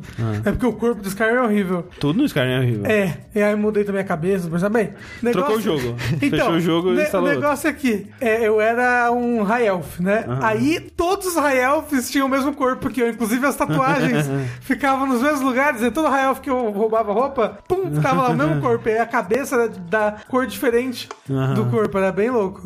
Falando em monstruosidades criadas a partir de mods, não dá nada a ver. Eu quero falar sobre Monster Hunter Generations Ultimate. O mais velho, novo, velho jogo novo da série, Monster Hunter, que foi trazido agora aqui pro ocidente no dia 30 de agosto. É, dando um contexto pra quem não sabe, o Monster Hunter Generation, sem ser Ultimate, já saiu um bom tempo, que ele era pra comemorar tantos anos da série. É, é. No, no, É. no- no Japão, é- o nome dele é X, né? Sim, sim. Ele é o É. Cross. Exato. Que é, né, esse, é, é realmente trazer todas as gerações num jogo só. Exato. É tipo uma comemoração do aniversário da série. Ele lançou em 2015 no Japão, o, o Cross. Ultimate ou Cross? O Cross. É, porque como é comum da série, tipo jogo de luta, ter é, variações, né? Tipo, em vez de lançar um DLC, é um novo jogo com coisinhas a mais. É, na verdade, é muita coisa a mais. Mas podia, né? Não podia vender o jogo do zero. Então, mas é. é sim, É, mas, é, é, é, mas é é- que o negócio é que normalmente a série ela tem.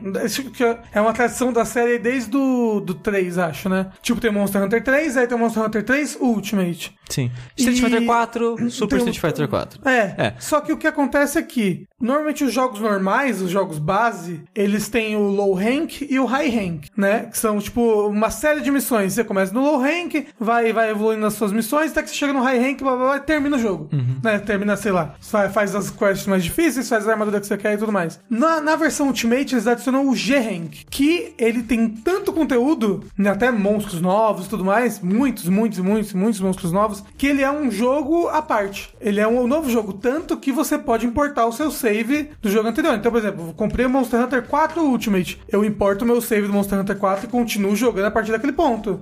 Porque é um jogo novo à parte, é mais, mais 80, mais 100, mais 150 horas a partir daquele ponto.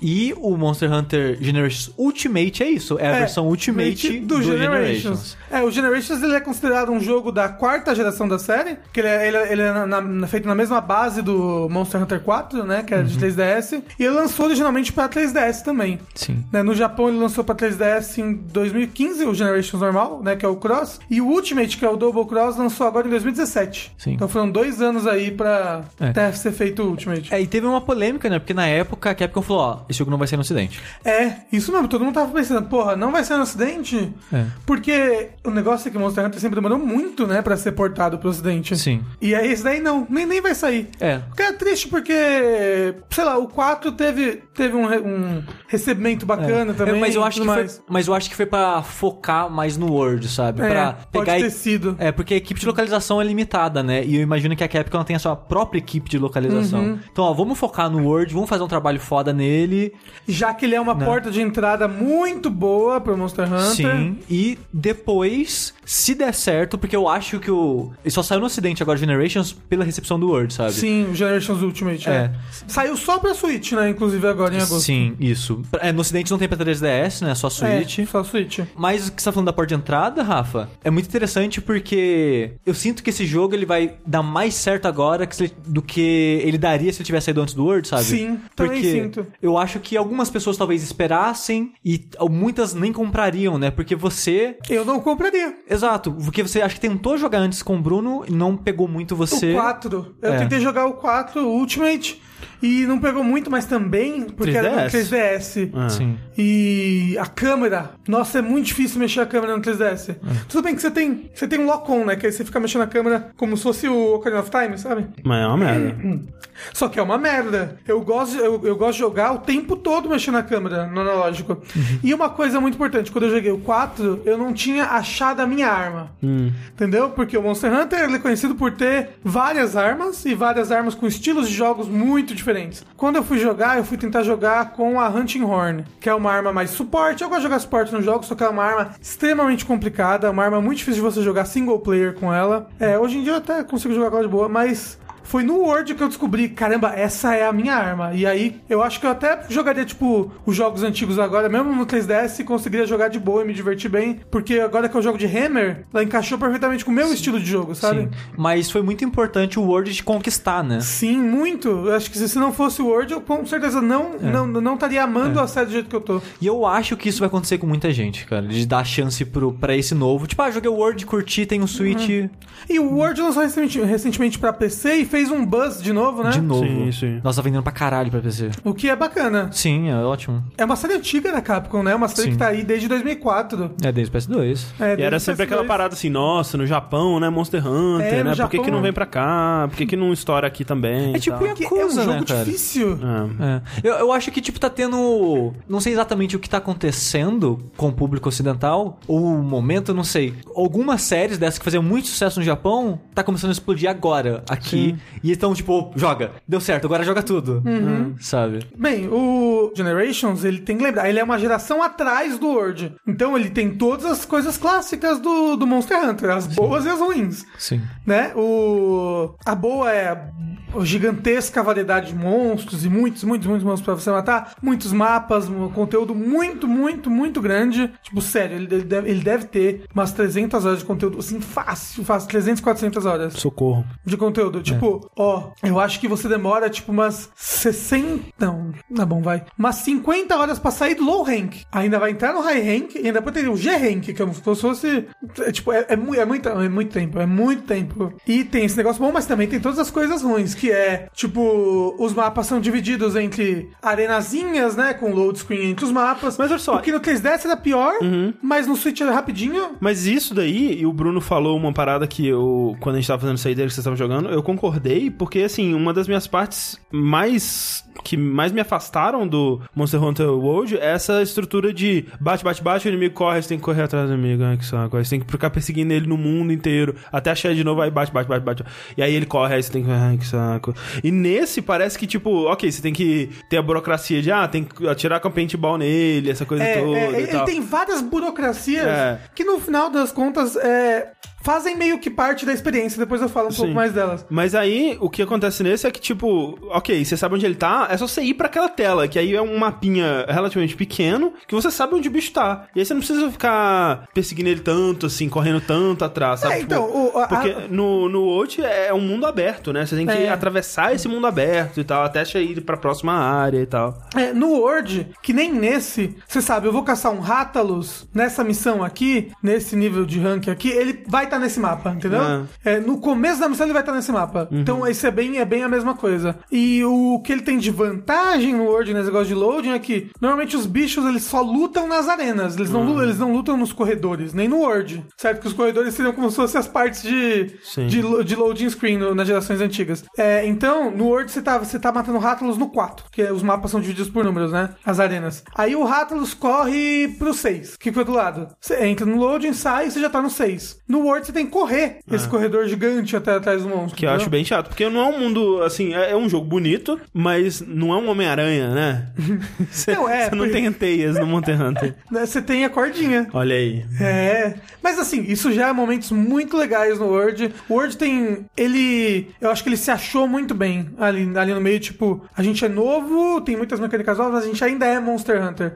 Então, tipo, agora que eu tô jogando esse, eu. Caramba, o Word era muito Monster Hunter e, sabe, ele perde muitas coisas por tirar a burocracia, mas no final das contas, eu acho que tem males que vêm pra, Aham, pro bem, sabe? Mas, por exemplo, quando você vai caçar no Monster Hunter nas, nas gerações antigas, inclusive no Generations, no, no novo aí Generations Ultimate, você tem que estar preparado pra aquela caçada que você vai. Quem você vai caçar? Ah, eu vou caçar tal monstro e ele vai estar em tal ambiente. Então, ó, ele tá no ambiente de gelo, vou levar. É poção de calor, porque senão eu vou ficar tomando dano do gelo o tempo todo.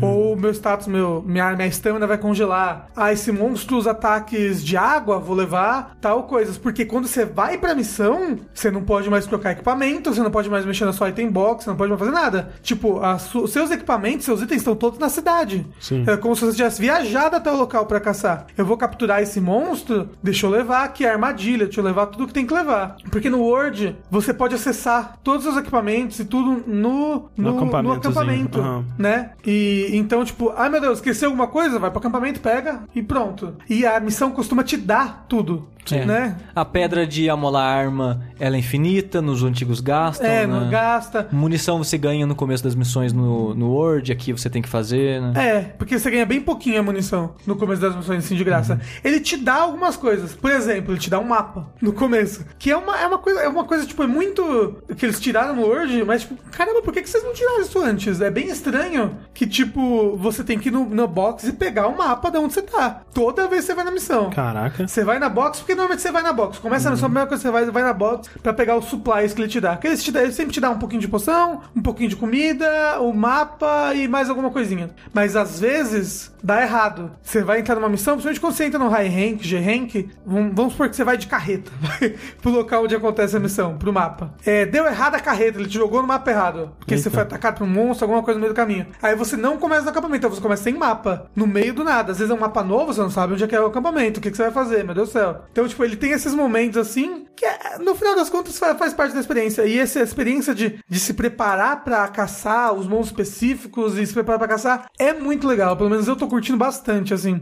Porque ele, ele tem aquela sensação de que, tipo, eu tô aprendendo sobre esse mundo, e, tipo, eu sei quem é esse monstro, eu sei que ataques ele usa, e eu sei como é esse mapa que ele tá. Esse mapa tem tais regiões de calor, então eu vou levar poções de calor pra caso o monstro vá pra essa região. Mas até agora você tá falando do Word também, sabe? Mas no Word eu posso, eu posso fazer tudo isso no meio do, jo- do jogo, entendeu? No Word só tem uma região de calor, que é no jogo todo, que é no último mapa. E nas portas dessa região de calor tem um negócio que você colhe e faz a poção de, de resistir a calor na hora. Nesse, nesse jogo tem vários mapas de calor, de frio, vários mapas que tem esses coisas que te dão dano, esses hazards. E você tem que ir pra missão com ele já. Se você chegar na missão e você esquecer essa poção, você vai passar a missão inteira tomando dano, você vai passar a missão inteira com a estamina congelada. É mais fácil abandonar a missão, voltar pra cidade, arrumar todo o seu inventário direitinho. Mesma coisa, o inventário nesse jogo, ele é muito limitado, muito limitado. Você pode registrar sets de inventário diferente. Então, por exemplo, eu vou, eu vou pra uma missão de Gathering, eu vou com esse inventário aqui, que não tem nada que eu uso pra caçar, não tem paintball, não tem poção de cura mínima, tem pouquíssima coisa, que é pra sobrar espaço no inventário pra eu pegar material e, e organizar tudo di- di- direitinho e voltar. Eu vou pra uma missão de capturar, eu, eu faço outro set de capturar. Um set pra caçar no calor, um set pra caçar no frio. E tem como você salvar esses layouts. Isso, aí você salva e dá nome. Então, por exemplo, eu tenho lá captura, calor, frio, aí. Ah, é uma missão no calor. Tá, esse daqui. Aí eu pego algumas coisas específicas no meu inventário pro monstro que eu tô indo lutar. É engraçado, porque isso é um sinal que eles sabem que é burocrático, abraçaram essa burocracia, que como uma característica da série, mas criaram essa simplicidade de tipo, ok, pelo menos você já consegue automaticamente mandar tudo isso pro seu inventário de- com facilidade. É, tipo, o negócio é que você tem que se organizar, sabe? É, isso é bacana. No Word isso não existe, mas faz parte da filosofia que eles pegaram pro Word. Eu acho que é, é válido no ponto deles, como eu falei. É, é uma experiência legal, gosto bastante dela, mas acho que no Word. Acho que tinha, tinha que ser isso. Eles tinham que tirar essa burocracia dos Monster Hunter. Eu antigos. prefiro que tenham tirado. Parte do sucesso é isso. É, mas, assim, mas ele- é como eu falei, é uma, é uma experiência tão legal e diferente essa de se preparar pra caçada. É que eles, eles não tiraram toda a burocracia, né? Eles É. encontraram um meio termo ali, Isso. mantendo a identidade do jogo no hoje. O Generation espe- especificamente, eu tô achando ele muito bacana, principalmente porque eu joguei o Word, e aí voltei pra esse. Então, tipo, eu tô conhecendo um monte de coisa da série que eu não conhecia, com vários monstros clássicos que eu nunca tinha lutado contra antes, as vilas, porque nesse jogo você tem a vila do jogo, que é Berna, e mas você pode visitar as vilas de alguns outros jogos. Então tem mais três vilas pra você visitar, uma vila do Monster Hunter 1, uma do Monster Hunter 2 e uma do Monster Hunter 3. Não sei se é especificamente do 2, mas é da segunda geração. E tem mapas de todas as gerações também pra você lutar contra os monstros. É bem bacana isso. E enfrentar, às vezes, o monstro do 1, você pensa, caramba, esse monstro, né? É, é do 1 essa porra desse monstro. É um javali. É só isso que o monstro é. É um javali. e ele nem é grande, sabe? é tipo um javali qualquer, assim. É o Pumba. É, é, é um Pumba. É um Pumba. E ele só tem, tipo, um ataque. é tipo, caramba, é realmente é só uma, né? Ah, ele é o monstro do 1. Tipo, acho que é o primeiro monstro do 1, que é o Velociprey. Ele é só um Velociraptor.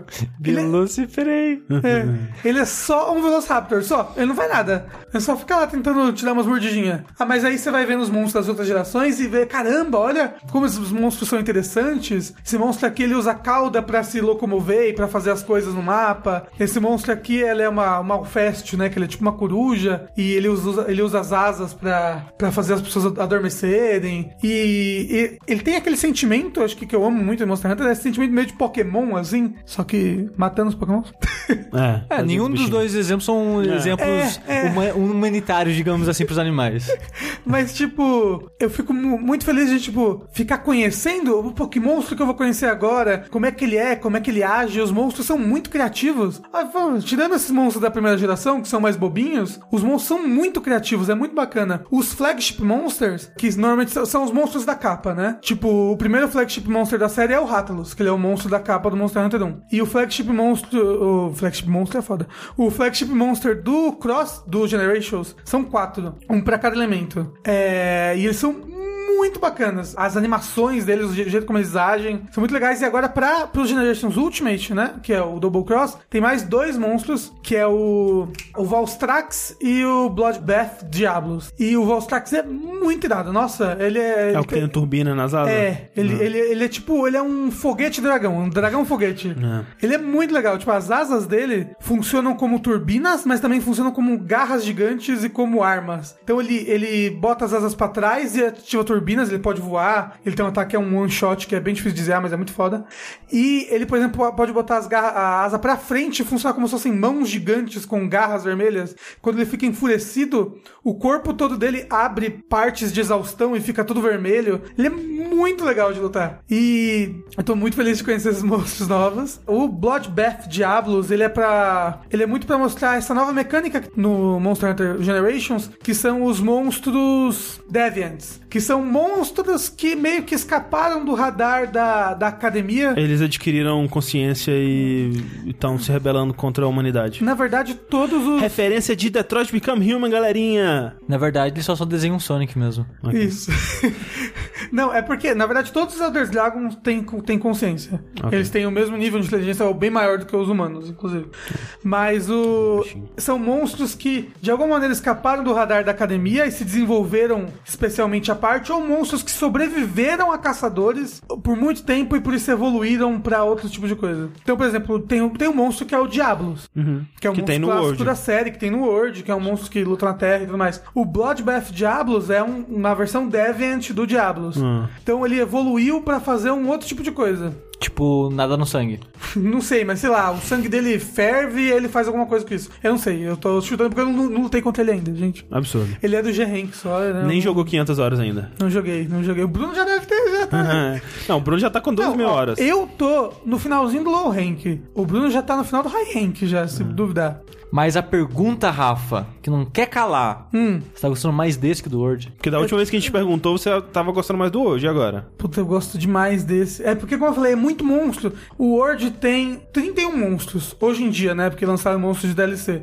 Tem 31 monstros no total. 31 monstros grandes, né? Não contando os pequenos. O Double Cross, o Generations Ultimate, tem 93 monstros. Eles só conseguiram fazer isso porque estão meio que construindo vários jogos um em cima do outro, Isso, né? isso. O, o Word, um Ele é um dia ele vai chegar é. lá. É, ele é um recomeço. Não, não, mas é. é, o que eu tô falando que você me perguntou, entre o Word e esse, é que esse, a quantidade de conteúdo dos monstros é tão grande Mas e a qualidade, Rafa? A qualidade é muito boa também. Não é, falei, o- Os monstros são muito diferentes entre si. E eu tô ficando tão feliz conhecendo esses monstros e lutando contra eles, e fazendo a armadura e a arma deles e evoluindo no jogo, que eu acho que ele Vai parar até a- superou, superou. Da- A- a- põe mais 50 horas ele passa. É, põe, põe mais umas 50 horas ele passa o Word Você pra mim. acha, você acha então que o momento a momento nele é mais gostoso que no Word? É, tipo, ele te recompensa muito o tempo todo. Você chega na cidade, o tempo todo, ah, toma esse daqui, toma esse item. Você sabe aquele negócio que o jogo faz? De dar um pedacinho de bala cada vez? Toma esse pedacinho, esse pedacinho, essa bala, essa bala. Ele faz isso o tempo todo, ele vai te prendendo porque ele vai te dando coisa o tempo todo pra fazer, ele vai te dando uma recompensa o tempo todo. Só que, como eu falei, é um Monster Hunter clássico. As quests dele, se você acha o Word, ah, oh, meu Deus, o Word é muito bagunçado. Jovem, jovem criança. As quests dele, Sushi, o Word separa as quests principais e as quests secundárias. Você tem noção disso? Esse jogo e os jogos da série clássica, você tem uma lista de 40 quests. Ah, essas aqui são as 40 quests 3 estrelas que você tem que fazer. Sabe quais são as quests principais que você tem que fazer dali pra passar pro próximo rank? Ele não te fala. Você tem que ir na internet e falar, ah, pera, quais quests que eu tenho que fazer pra passar? Ou você vai fazendo aleatório até que uma hora você fala, ah, completou. Alguém vai lá e fala, olha, você fez as key quests, pode passar. Ah, mas Rafa, você é muito chato, Rafa. Muito velho você ficar falando desses aspectos do jogo. Mas eles existem, né? Tem que Não, falar. mas, e, o Ra- e o Rafa tá elogiando, ele gosta disso aí. Ah, disso daí? Gosta mais sim. ou menos. Gosta. Mais ou Põe menos. mais 50 horas você tá gostando. Não é genial, cara. Você tem que correr atrás pra você ter que progredir. Isso não é progressão entregada na colher, não. é isso aí. Não, uma coisa que ele faz de ruim, que ele não precisava fazer, é... Primeiro, ele não te ensina nada. Ele tem um tutorial, mas é muito chato. Tipo, ele tem missões tutoriais, mas, tipo, no final das contas, você vai ter que ver vídeo na internet da sua arma, sabe? Pra saber todo o potencial dela e tudo mais. Ah, mas o Word também. Mas o Word tem uma, tem uma sala de treinamento, por exemplo. Não é, isso... Você pode ver o que cada arma faz, e, e é ótima a sala, tem todos os, todos os tipos de ataques que você consegue dar, estão ali naquela sala. Não, é, aquilo é maravilhoso. E, tipo, não, nesses jogos não tem nada disso. Mas outra coisa, as primeiras quests de uma estrela são muito chatas. Elas e é tipo, é tudo quest. Ai, vai lá e colhe 10 cogumelos. Ai, ai, vai lá e colhe 10 maçãs. E, tipo, não tem um monstro grande no mapa. Você vai lá e Esse colhe é o- 10 maçãs e volta. Esse é o tutorial. Não, porque já tem um tutorial que é tipo zero estrelas. Que ele vai te ensinar como dar gathering, como apertar o botão de ataque, entendeu? Só que essas coisas no começo são bem chatinhas, mas é, pelo menos é, né?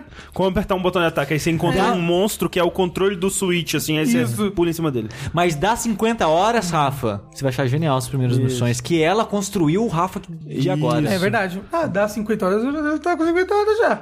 Mas Não, vamos lá. mais 50 horas. Ah, né? mais 50 Ah, tá bom. A cada 50 horas que, que Ah. acrescenta, você gosta mais de um aspecto bosta do jogo. Uma coisa, não é bosta, não é bosta.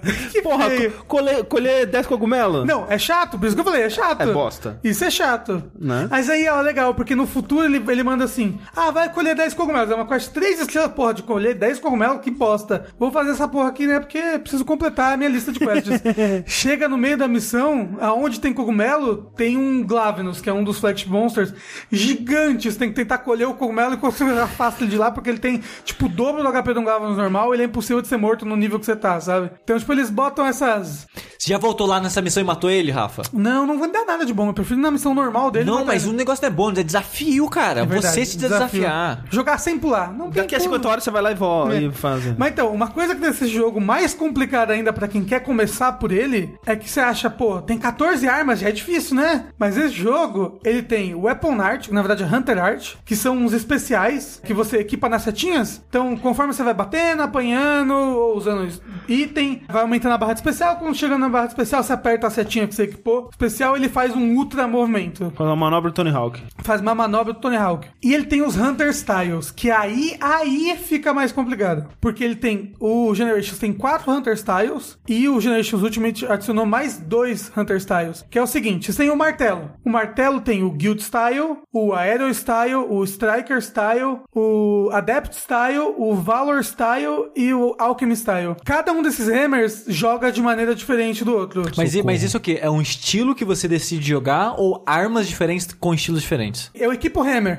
Aí depois eu vou lá e equipo um desses estilos, entendeu? Ah, tá. Então, o, o Guild Hammer, ele vai ter, tipo, tudo que você já tá acostumado com o Hammer ter dos outros jogos. Então, o Guild é a base pra todos os outros styles. O Striker vai perder alguns movimentos do Guild, mas vai poder equipar três Weapon Arts. Ou seja, ele, ele foca mais em ficar usando os especiais.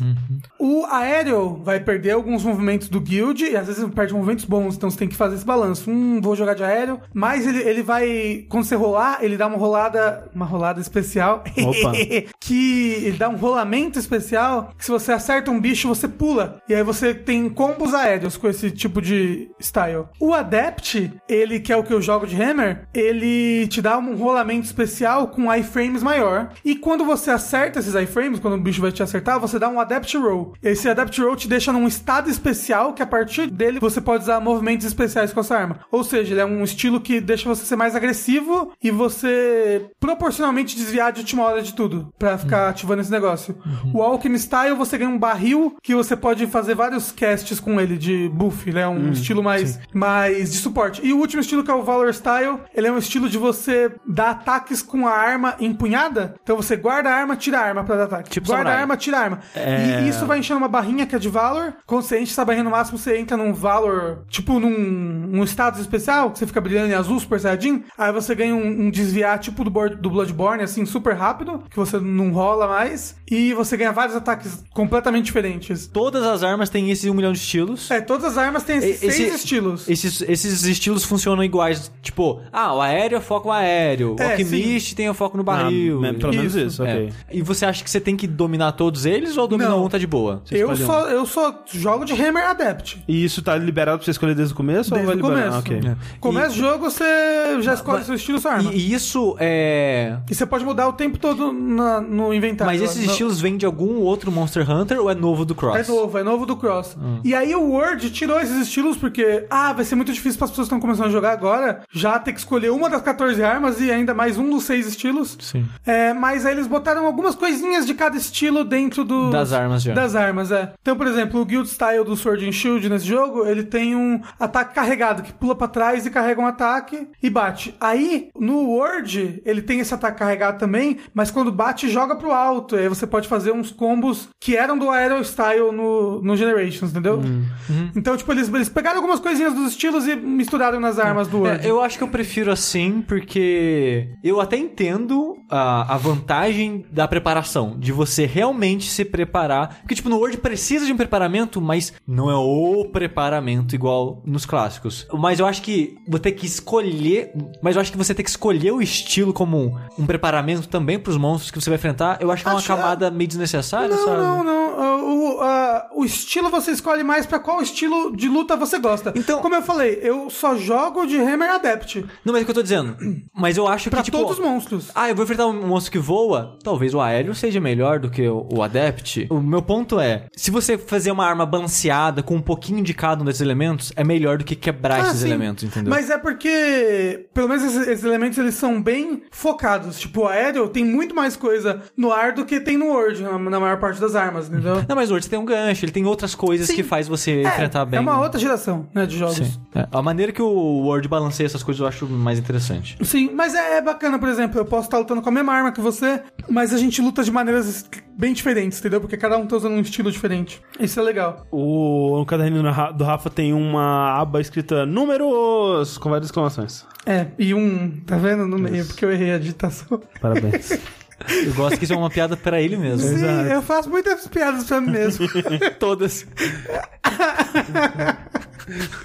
Falando desse buraco sem fim no qual o Rafa se meteu, eu vou falar sobre um jogo sobre um buraco, ou sobre uma rosquinha, né? Que chama-se Donut County, que é o jogo do Ben Exposito que a gente falou sobre num vértice algum tempo atrás, que ele foi clonado por uma empresa que vive de clonar jogos, que é basicamente um jogo que ele, em sua estrutura, assim, no, no loop de gameplay dele, ele lembra um pouco a filosofia, digamos, de Katamari, que é uma coisa de que você vai começar por objetos pequenininhos e você vai aos poucos pegando cada vez objetos maiores, né? E parte da graça é você ir capturando cada vez coisas mais absurdas. Só que no caso do Katamari é uma bola que as coisas vão se grudando a ela. E no Donut County você controla um buraco. Você controla um buraco no chão e aí você tem que ir engolindo tudo que tem na tela, né? Então você tem uma tela que é, sei lá, num deserto. Aí tem pedrinhas, tem graminhas, aí tem, sei lá, tijolinhos, aí tem a cesta de comida de algum personagem, aí tem o personagem,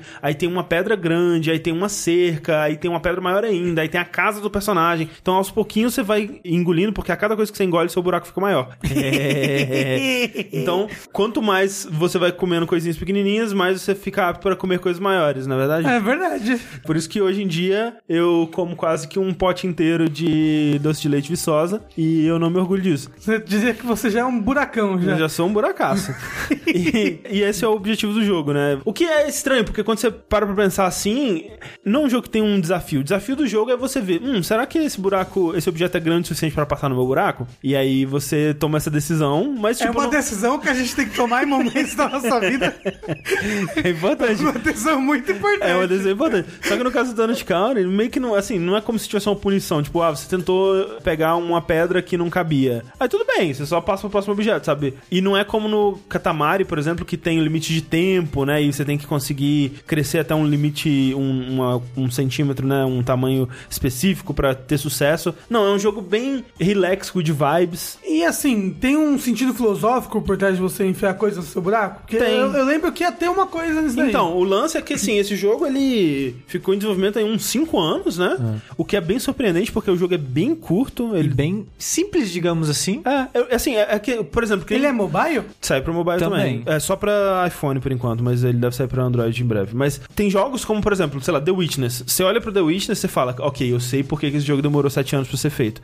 Donut County, eu não sei por que que ele demorou 5 anos pra ser feito. E isso não é uma crítica ao jogo, mas. É, É, é- é uma, é uma dúvida que eu fiquei também, porque você joga o jogo, o jogo tem uma hora e meia, o jogo é simples, tipo, ele é bonito, carismático, trilha legal e tal, mas você fica, poxa, eu sei que o cara fez sozinho, mas cinco anos é bastante tempo, né? é, tem. É, tipo, é, Cada... Que, ele, que ele demorou pra encontrar o jogo. Talvez, né? talvez seja é. isso. Tá? E, e também que ele trabalha em outros jogos durante É, o tempo. exato. Eu acho que é isso. Eu acho que é então, isso. é. Eu acho que é isso. Porque, tipo, eu acho que se ele tivesse trabalhado só nesse jogo durante 5 anos, ele não demoraria 5 anos. Porque, assim, cada tela tem muitos objetos únicos, mas muitos também se repetem. Tem vários personagens, mas os personagens, eles são, tipo, o, o estilo do jogo gráfico, né? Ele é low poly, assim, texturas chapadas e tal. É, né? Ele nem tem textura, na verdade, são cores chapadas de modo geral, assim. E cada personagem, por exemplo, ele só tem, tipo, a animação padrão do personagem. Então, tem um casal de, sei lá, não sei, fuinhas, não sei que porra que eles ficam abraçados assim um no O outro. né? coelhinho? É coelho aquilo? É, tem até a piada de coelho, né? Você já coloca os coelhos no Então, buraco. eu achei que eles estavam no lugar, porque eles não parecem com aqueles outros coelhos. Não, mas eu acho que eles são coelhos. Tipo coelhos humanoides, então. É. que eles ficam abraçados um no outro. E, tipo, a única. É, é- é um, é um bloco, assim. Toda vez que eles aparecem no jogo, eles estão abraçados um no É, outro, fazendo a mesma animação. só. É. Então, cada personagem só tem um, um momento de animação. Então, tipo, não tem muita variedade, assim, no conteúdo do jogo, digamos. A variedade vem mais nos objetos que são únicos de cada cenário. É, também. e tipo, piadas, porque quando você É. acaba a fase, é como se fosse um aplicativo. Você tá controlando esse buraco por um aplicativo, e ele é meio que tipo, final da fase, foi isso que você engoliu, pontos de experiência e coisas assim.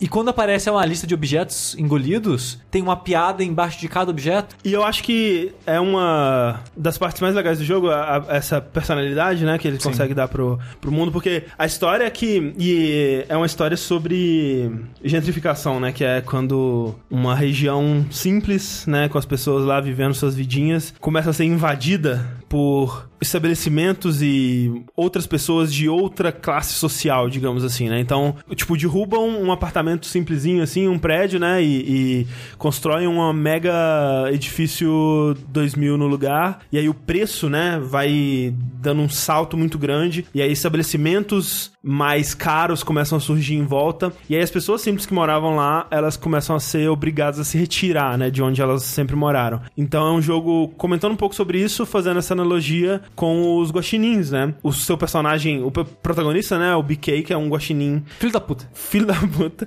mas muito engraçado porque ele comprou a loja de rosquinhas do lugar onde eles vivem lá, o Donald County, e ele tem um aplicativo, né, no celular Sim. dele que ele consegue enviar esses buracos pra onde ele quiser. E aí quando as pessoas pedem uma rosquinha, né, tipo, um delivery de rosquinha, manda uma rosquinha pra mim, ele manda o buraco, né, que eles chamam de donut também. E aí o buraco vai consumindo as coisas e ele, tipo, ele vai fazendo isso, sei lá, porque ele tá afim, sabe? É de zoeira, assim. É porque ele, ele realmente não se importa. É, ele não se importa. É o Cid Dinossauro. É, É, e aí- e um dos, um dos motivos, né, na verdade, é que, tipo, no ponto do jogo, ele tá no level 9 de 10. desse aplicativo que ele tá brincando, É. né, no celular. E quando ele chegar no level 10 do aplicativo, ele ganha um drone. E ele quer muito um drone. É. Então ele, tipo, tô enfiando as pessoas pro buraco jogando pro fundo do mundo? Foda-se, eu quero o drone. Eu quero meu drone, é isso que importa, né? Então é esse comentário social aí, crítica social foda. E aí, o, a, toda a premissa do jogo é: tudo isso já aconteceu, ele já engoliu a cidade inteira, tá todo mundo no buraco, inclusive ele, e o drone dele quebrado, né? E no fundo do buraco, todas as pessoas da cidade estão conversando sobre o que aconteceu e acusando ele, né? Falando, "Pô, por que você fez essa merda e tal? E ele, não, gente, não fiz isso não, que isso, imagina, eu nunca faria uma coisa dessa e tal. Pra cada personagem que fala, conta como que ele foi engolido. E aí você joga essas fases e você vai consumindo as pessoas. E é, a parte mais legal do jogo pra mim é justamente essa historinha, essa personalidade. É, é um jogo muito bem escrito, muito engraçado, né? Como o, o Sushi tava falando do- dos objetos. É legal porque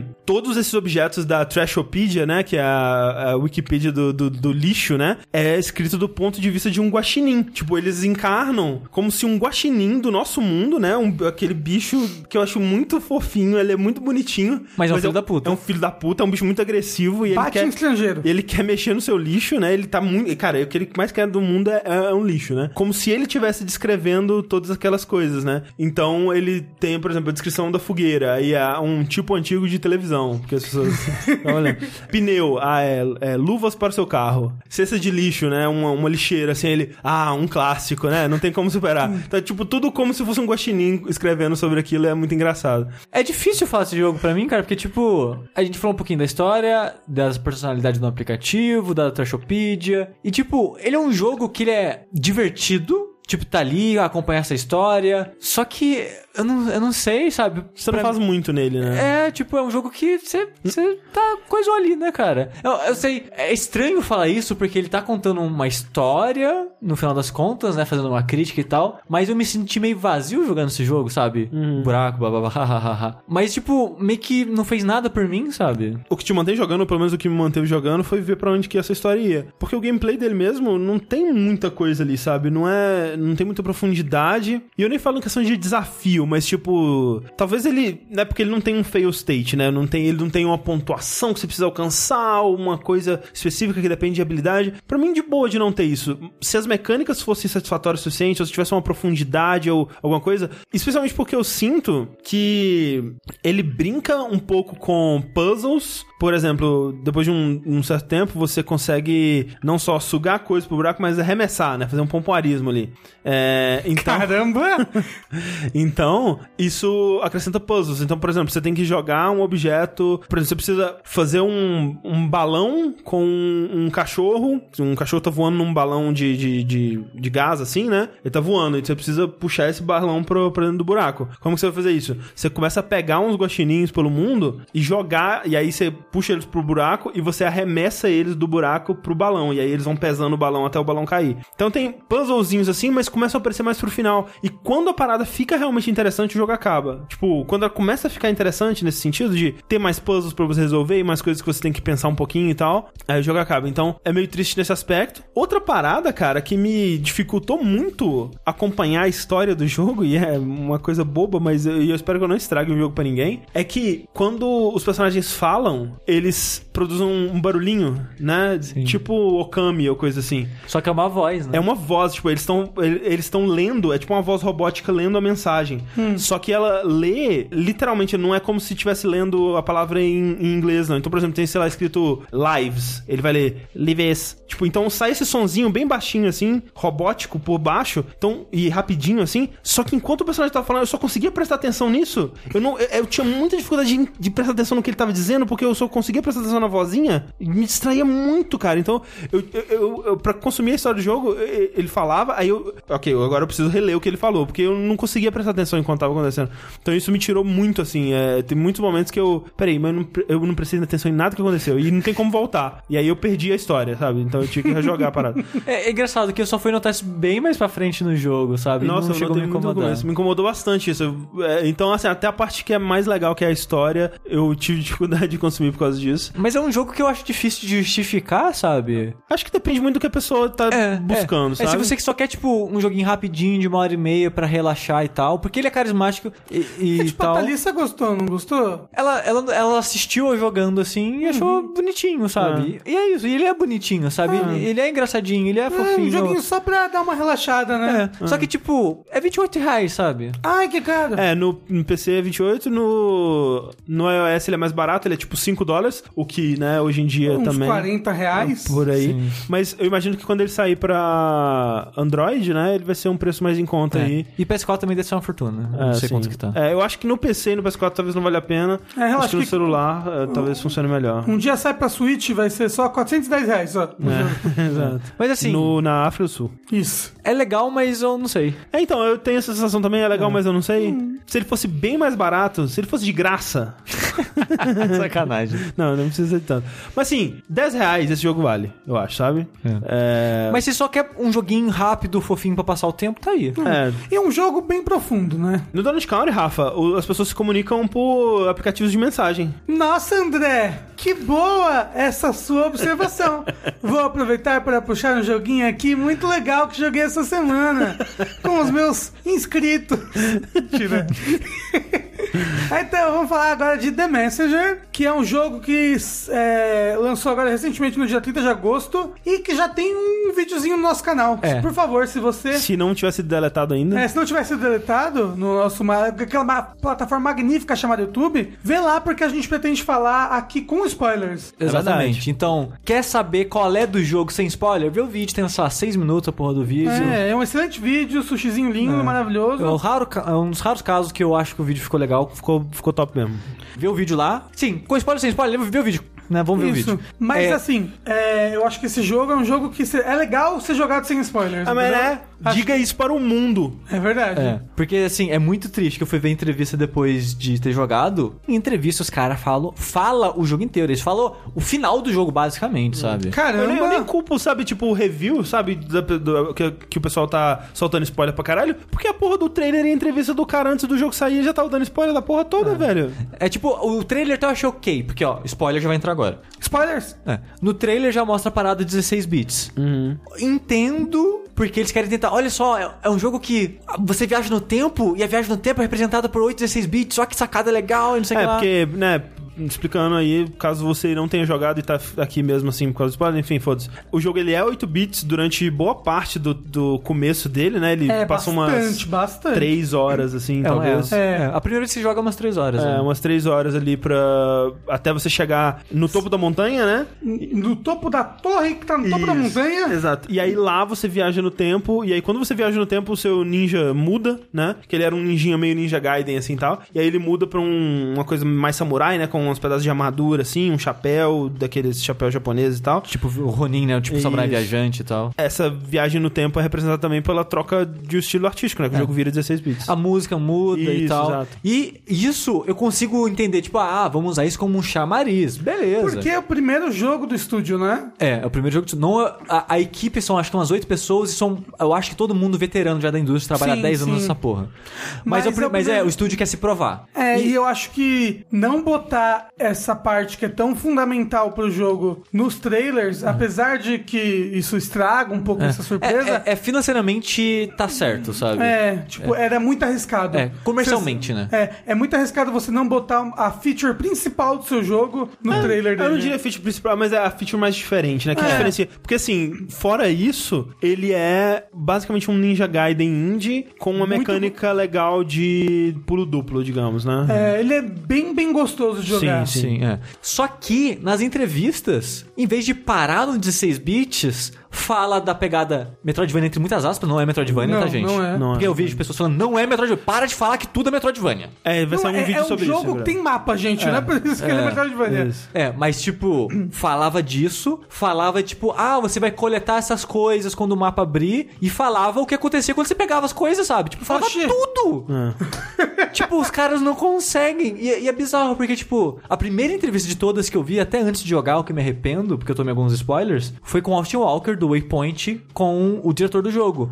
E ele falar, tipo, ah, eu não queria falar, mas o pessoal do marketing, tipo, não, tem que falar pra chamar atenção e tal. Só que ao mesmo tempo, ele fala coisa desnecessária, sabe? Então, tipo. Vai ver que ele mas tá não. muito nervoso. Eu preciso vender o meu jogo, ah, pelo mas, amor ó, de Deus. Mas ó, ele, ele tá nervoso, tem uma história interessante que muito da personalidade do jogo é o diretor, né? A personalidade dele vazando pro jogo. E uma história bonitinha que ele conta. Eles foram levar o jogo na, na Beat Summit, né? Na parada de jogos indies no Japão. E encontraram lá, e eu não sei como ele reconheceu, parabéns, o cara que faz a trilha e o diretor dos Ninja Gaidens originais Ah, de é verdade, Nintendinho. Tem esse vídeo. Caramba. E eu não sei como ele reconheceu, porque são pessoas que não, não, não apareciam muito naquela época e tal. Ele reconheceu os caras, ficou mega feliz, tipo, pediu pros caras jogarem. E em outra situação também, eles jogaram algumas vezes, né, o jogo. E o diretor falou, nossa, tipo, esse jogo, ele é o que o Ninja Gaiden seria se a gente tivesse feito mais. Ele é o Ninja Gaiden 4.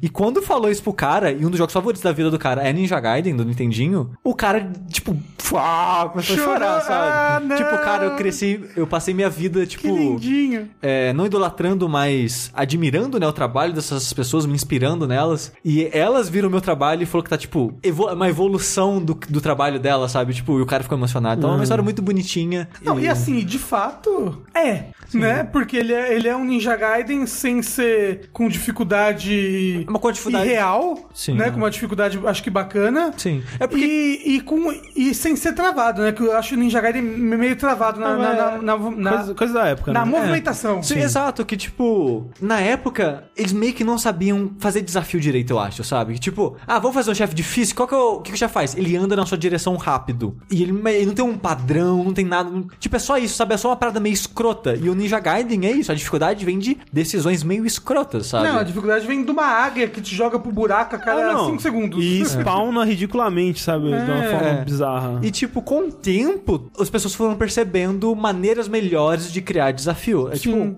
um ótimo exemplo, que é um jogo que eu adoro, é o Bloodstained Curse of the Moon. É o bi- 8 bits, não é o Metroidvania que vai Até sair porque em o breve. outro não lançou ainda, né? Exato. É, E não parece bom, não, gente. Toda vez que eu vejo um vídeo daquele Não, não jogo, parece. meio triste. Não, o Cur- o Curse of the Moon vai ser muito melhor que o Ritual of the Night. Ah, eu quero que ambos sejam bons. O primeiro já é, bom, É, eu vamos espero ver. estar errado. É que Assim. ele é muito feio, cara. Nossa, É. que jogo feio.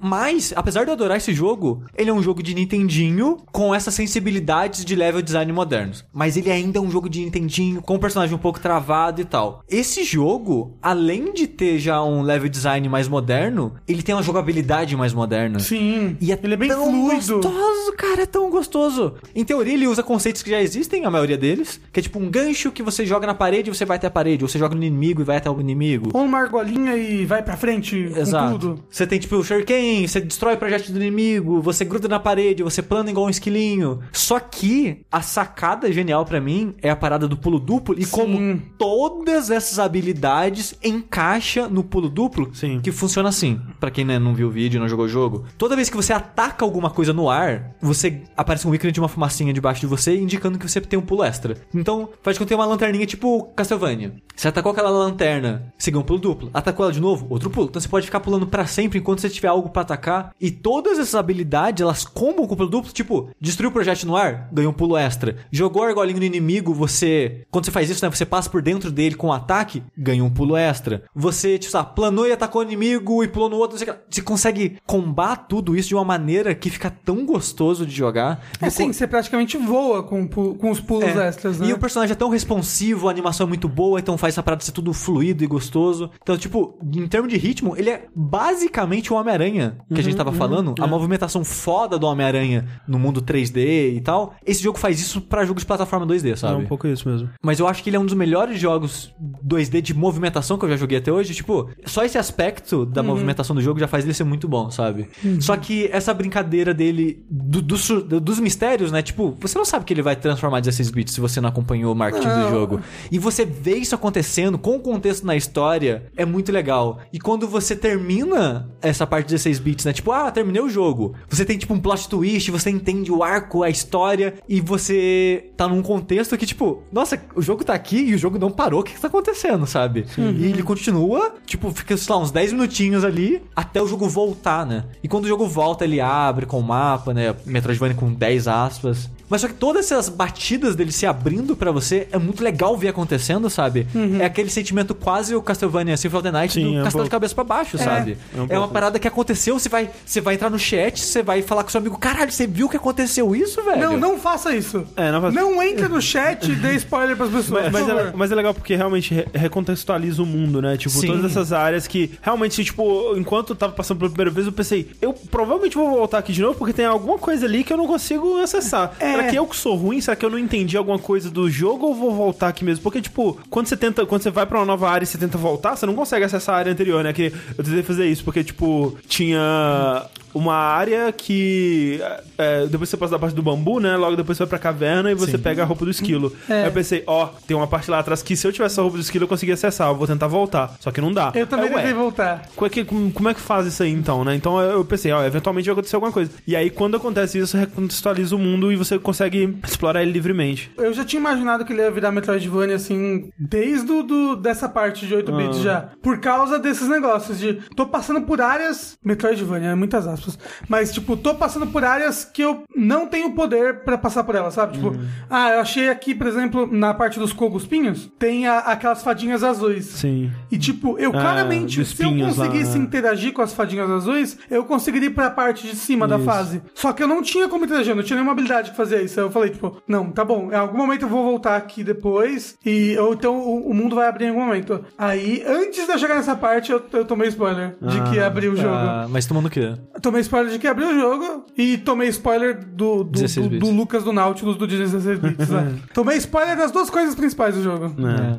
Mas o jogo ainda é muito. Não. Ele é bom ainda, assim. Mas, Mas, assim, ele é muito bom, mas eu- uma coisa, pra mim a principal coisa do jogo e o que ele se sustenta completamente pra mim é o humor e a escrita. Não, a história dele. bom. Você pensar, ah, uma inspiração Ninja Gaiden, jogo clássico, a história tá ali, né? É, Foda-se. não, porque quando você começa a historinha parece, ah, realmente, ele vai da esquerda pra direita e acabou a história, é isso. É. Mas, cara, nos checkpoints principais tem tipo uma portinha dimensional, você entra lá, tem É um uma lojinha- loja É uma Que lojinha. é total, 100%, meu Deus, referência a Loom, né? O jogo da É LucasArts. possível. E lá você encontra o vendedor, que não parece um vendedor, mas é um vendedor. Toda a área, ele vai te contar um pouquinho daquela área, vai te contar uma história, e antes do chefe, é óbvio quando você tinha antes do chefe, você entra lá de novo, conversa com ele e ele vai te contar algo sobre o chefe. E, cara, esse vendedor, eu acho que é o melhor personagem do ano pra mim, assim, sabe? Então, ele é muito bom, ele é muito engraçado, é muito engraçado. Caralho, caralho. E, e- ele é meio Deadpool, assim, tipo, ele quebra a quarta parede o tempo todo. Tipo, ele sabe que ele tá um jogo, Sim. né? Ele sabe do desenvolvimento. ele sabe É engraçado que, tipo, o, o humor dele, assim, não funciona muito pra mim, mas eu gosto bastante das histórias que ele conta. Sim. Não, nossa, é, o Bruno tava jogando Monster Hunter no escritório, eu- ele tava me ouvindo rir do quarto. Ah.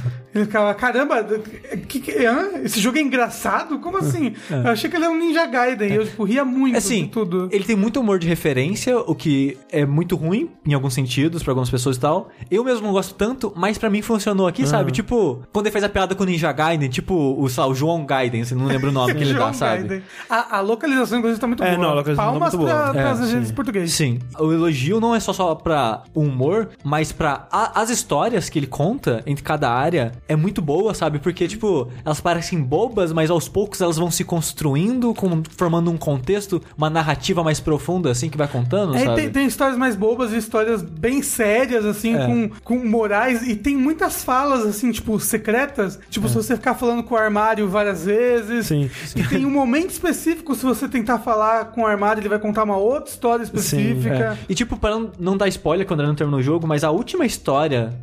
Tipo, quando você vai no finalzinho do jogo, você vai perceber que tá no finalzinho do jogo. Fala com o cara que ele vai te contar uma última história e ela amarra meio que o jogo inteiro, todos os contos que ele conta. E eu fiquei até meio emocionado quando eu terminei ela, sabe? Ah, é muito legal. Só que além disso, a história do jogo, do mundo, é muito legal também. É, e essa legal. história do final, que é uma história que você só sabe no final, ela é muito bacana. Sim. É que, tipo, Que é- o, o que eu gostei é quando acontece essa parada, né? Quando você chega no topo da torre e você descobre que tem outros caras encapuzados lá e tal, e tem. São, você descobre que são pessoas que fizeram a mesma quest que você no passado, né? E aí você vira um cara encapuzado e você tem que cuidar da loja pra um próximo sujeito que vai passando. E aí é legal porque quando isso acontece, você lembra do começo da história e eles falando, né? Ah, o herói que viria do oeste, né? Sim. E o oeste, no caso, é a esquerda da tela, né? Porque o, nesses jogos o herói vem da esquerda pra direita, então ele tá vindo do oeste para salvar. E rejogando, você vê que quando você é salvo pelo primeiro herói, ele não é necessariamente um herói de uma geração anterior, mas ele é meio que monocromático, assim, ele é de Sim. uma cor só, então ele é de um gráfico ainda mais simples que o seu. Sim. E a roupa também representa uma outra época. Isso, é. E aí, o próximo herói que vem depois de você já é um ninja mais high-tech, né? Que ele É- tem é quase um rifle. soldado. É um soldado, é. né, mostra essa coisa da, da mudança das gerações, né? Dessa forma, tipo, brincando com a linguagem dos jogos, né? Pra contar a Sim. história. Achei muito da hora. É, e, e é, e é engraçado que, tipo, ele brinca meio que com uma evolução, entre aspas, do gênero de plataforma. Que, tipo, ele começa como Ninja Gaiden e as piadas que fazem com ele no começo são sobre Ninja Gaiden. Sim. E quando vem esse soldado e ele que entrega os, os upgrades pra esse soldado, É de Metroid. as piadas são com o Metroid. É. Então, tipo, o gênero, entre aspas, ele mudou, ele passou, sabe? É. Então, eu, eu acho muito legal essas sacadas, esses comentários do gênero. Sabe o que eu queria? E também como isso entra na história do jogo É. em si. Sabe o que eu queria? Que o, ca... o herói. Só que ia dar muito na cara no começo. O herói que te salva tinha que ser um boneco do Pitfall.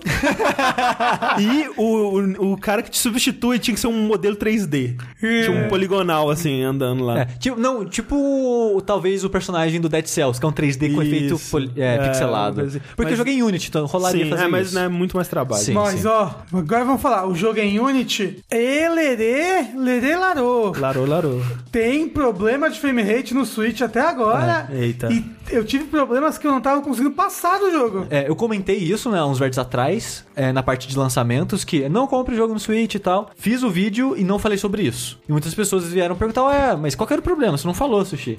É porque quando eu falei aquilo, eu já tinha terminado o jogo. Só que entre a gravação do podcast e do vídeo, saiu um patch. Eu não- na verdade, nem sei se saiu um patch. Eu sei que eu liguei o console e passou daquela parte. E eu já tinha desligado e religado e resetado, trocado de jogo algumas vezes e o problema tava lá. Só que por algum motivo, um dia eu abri e as partes que tinham lag não tinham lag. Pensei, tá corrigido, não vou precisar falar no vídeo. Aí várias pessoas perguntaram, comentei. Não, tá de boa. Tá, corrigiram, não tem mais problema de Até frame porque você testou e que você conseguiu fazer a parte que você não conseguia. Exato. fazer. Chega o Rafa ontem, anteontem, ou tem uma parte que é impossível e não consigo nem pular. E era assim que tava antes, sabe? Então, mas aí que tá. Você falou que teve problemas em algumas partes do jogo que não tem. Eu tive. Rodou lisinho, lisinho. Foi uma parte específica do jogo jogo que começou a dar problema de frame rate, e aí eu fui pra outra parte, e aí parece que acumulou. Entendeu? Como você falou que eles fizeram na Unity, a Unity normalmente ela limpa o lixo automaticamente. Né? Que tipo, você vai botando coisa na memória do computador, você tem que ficar botando, tirando, botando, tirando,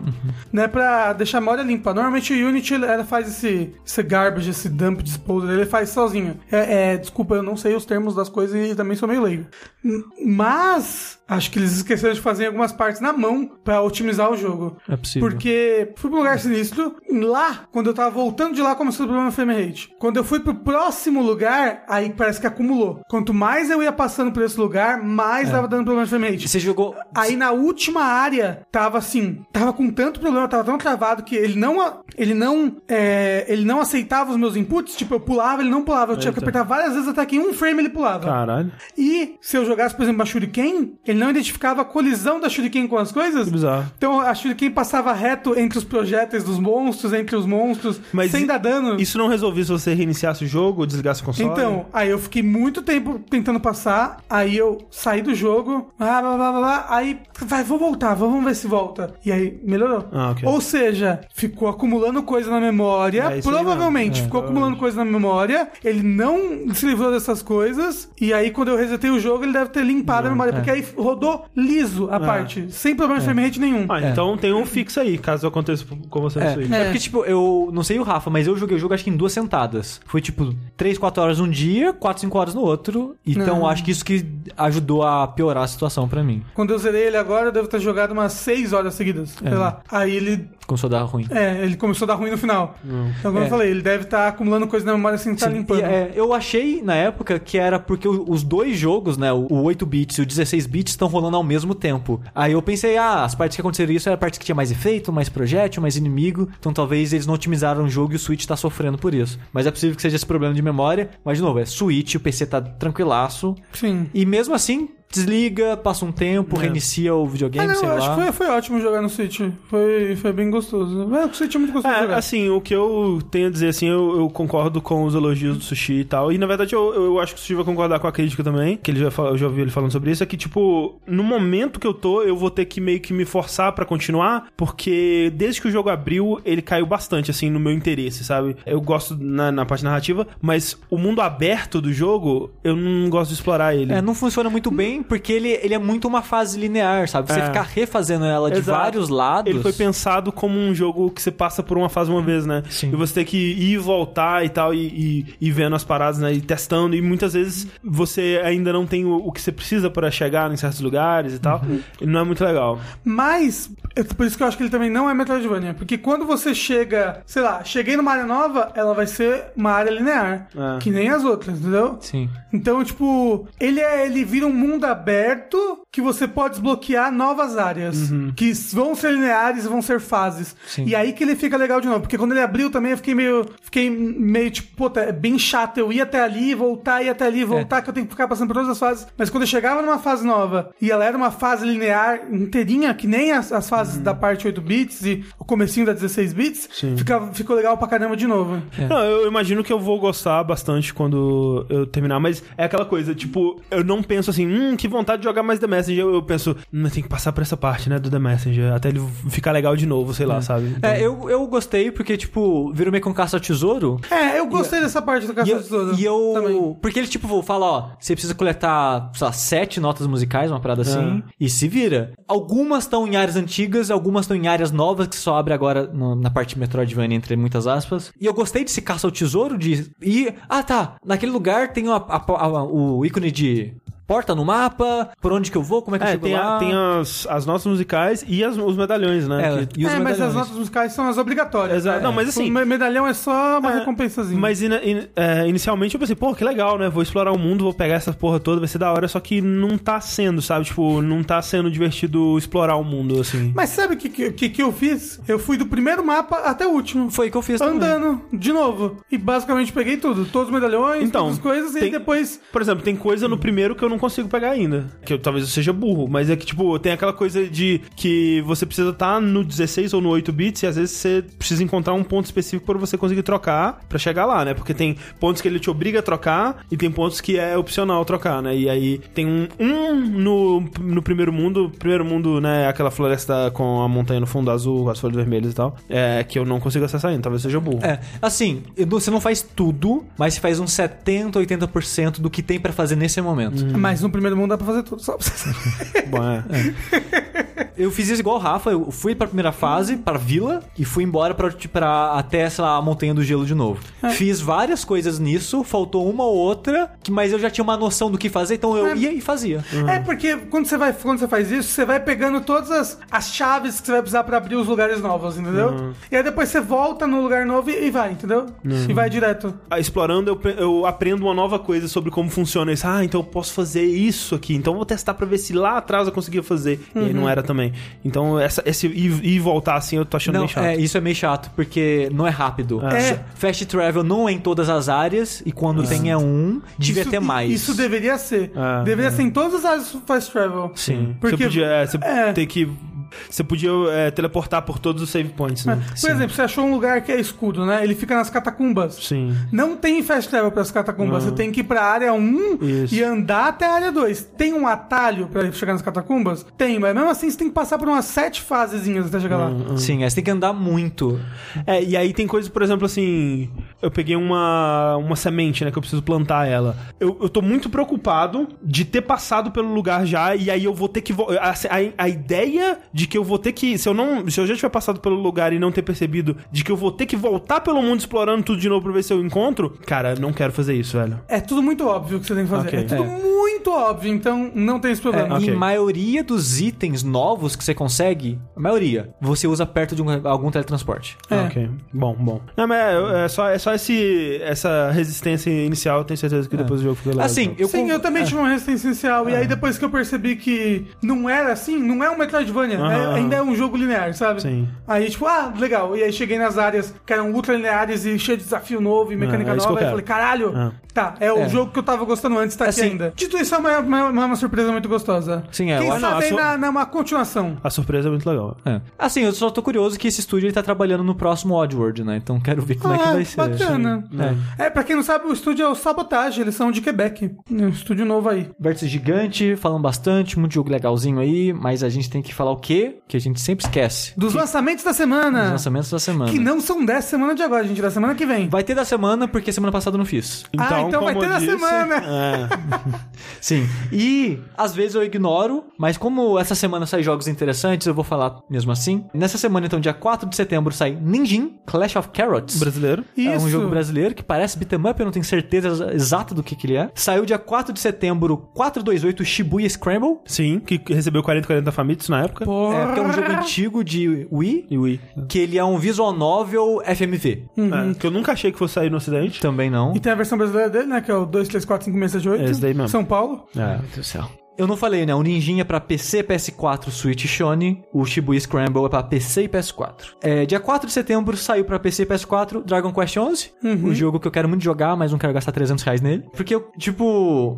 Quem gosta da série gosta muito. Sim. Vídeo o Tim Japão, né? Rogers. Ah. É, tipo o Tim Rogers, né? O, o review da Kotaku, tá, muita gente viu, tava falando e tal. É realmente um review muito bom que passa muito a, a paixão dele. E, va- e vale dizer que as pessoas aparentemente não. Muitas delas não conheciam o trabalho do Tim Rogers. Tipo, vejam literalmente todos os vídeos dele da internet, assim. Tipo, ve- cara, veja o comercial que ele fez pra Dive Kick, cara, que é uma das coisas mais maravilhosas que eu já vi na minha vida. É bom. É muito bom. Esse cara é muito bom e ele não tem o reconhecimento que ele precisa. Ele é maravilhoso. Então, Dragon Quest aí, dia 6 de setembro saiu Hyper Light Drifter pra Switch. Coloquei aqui um partezinho de Switch porque o jogo é legal. E tem, exclu- tem conteúdo exclusivo no Switch. Tem? Olha, não Tem. tô sabendo disso aí não. Mas disse o Rafa. Tem E, a- um poder novo aí. e agora tem patch, e já tá pós-patch que os- a esquiva tem iframe. Que, cara...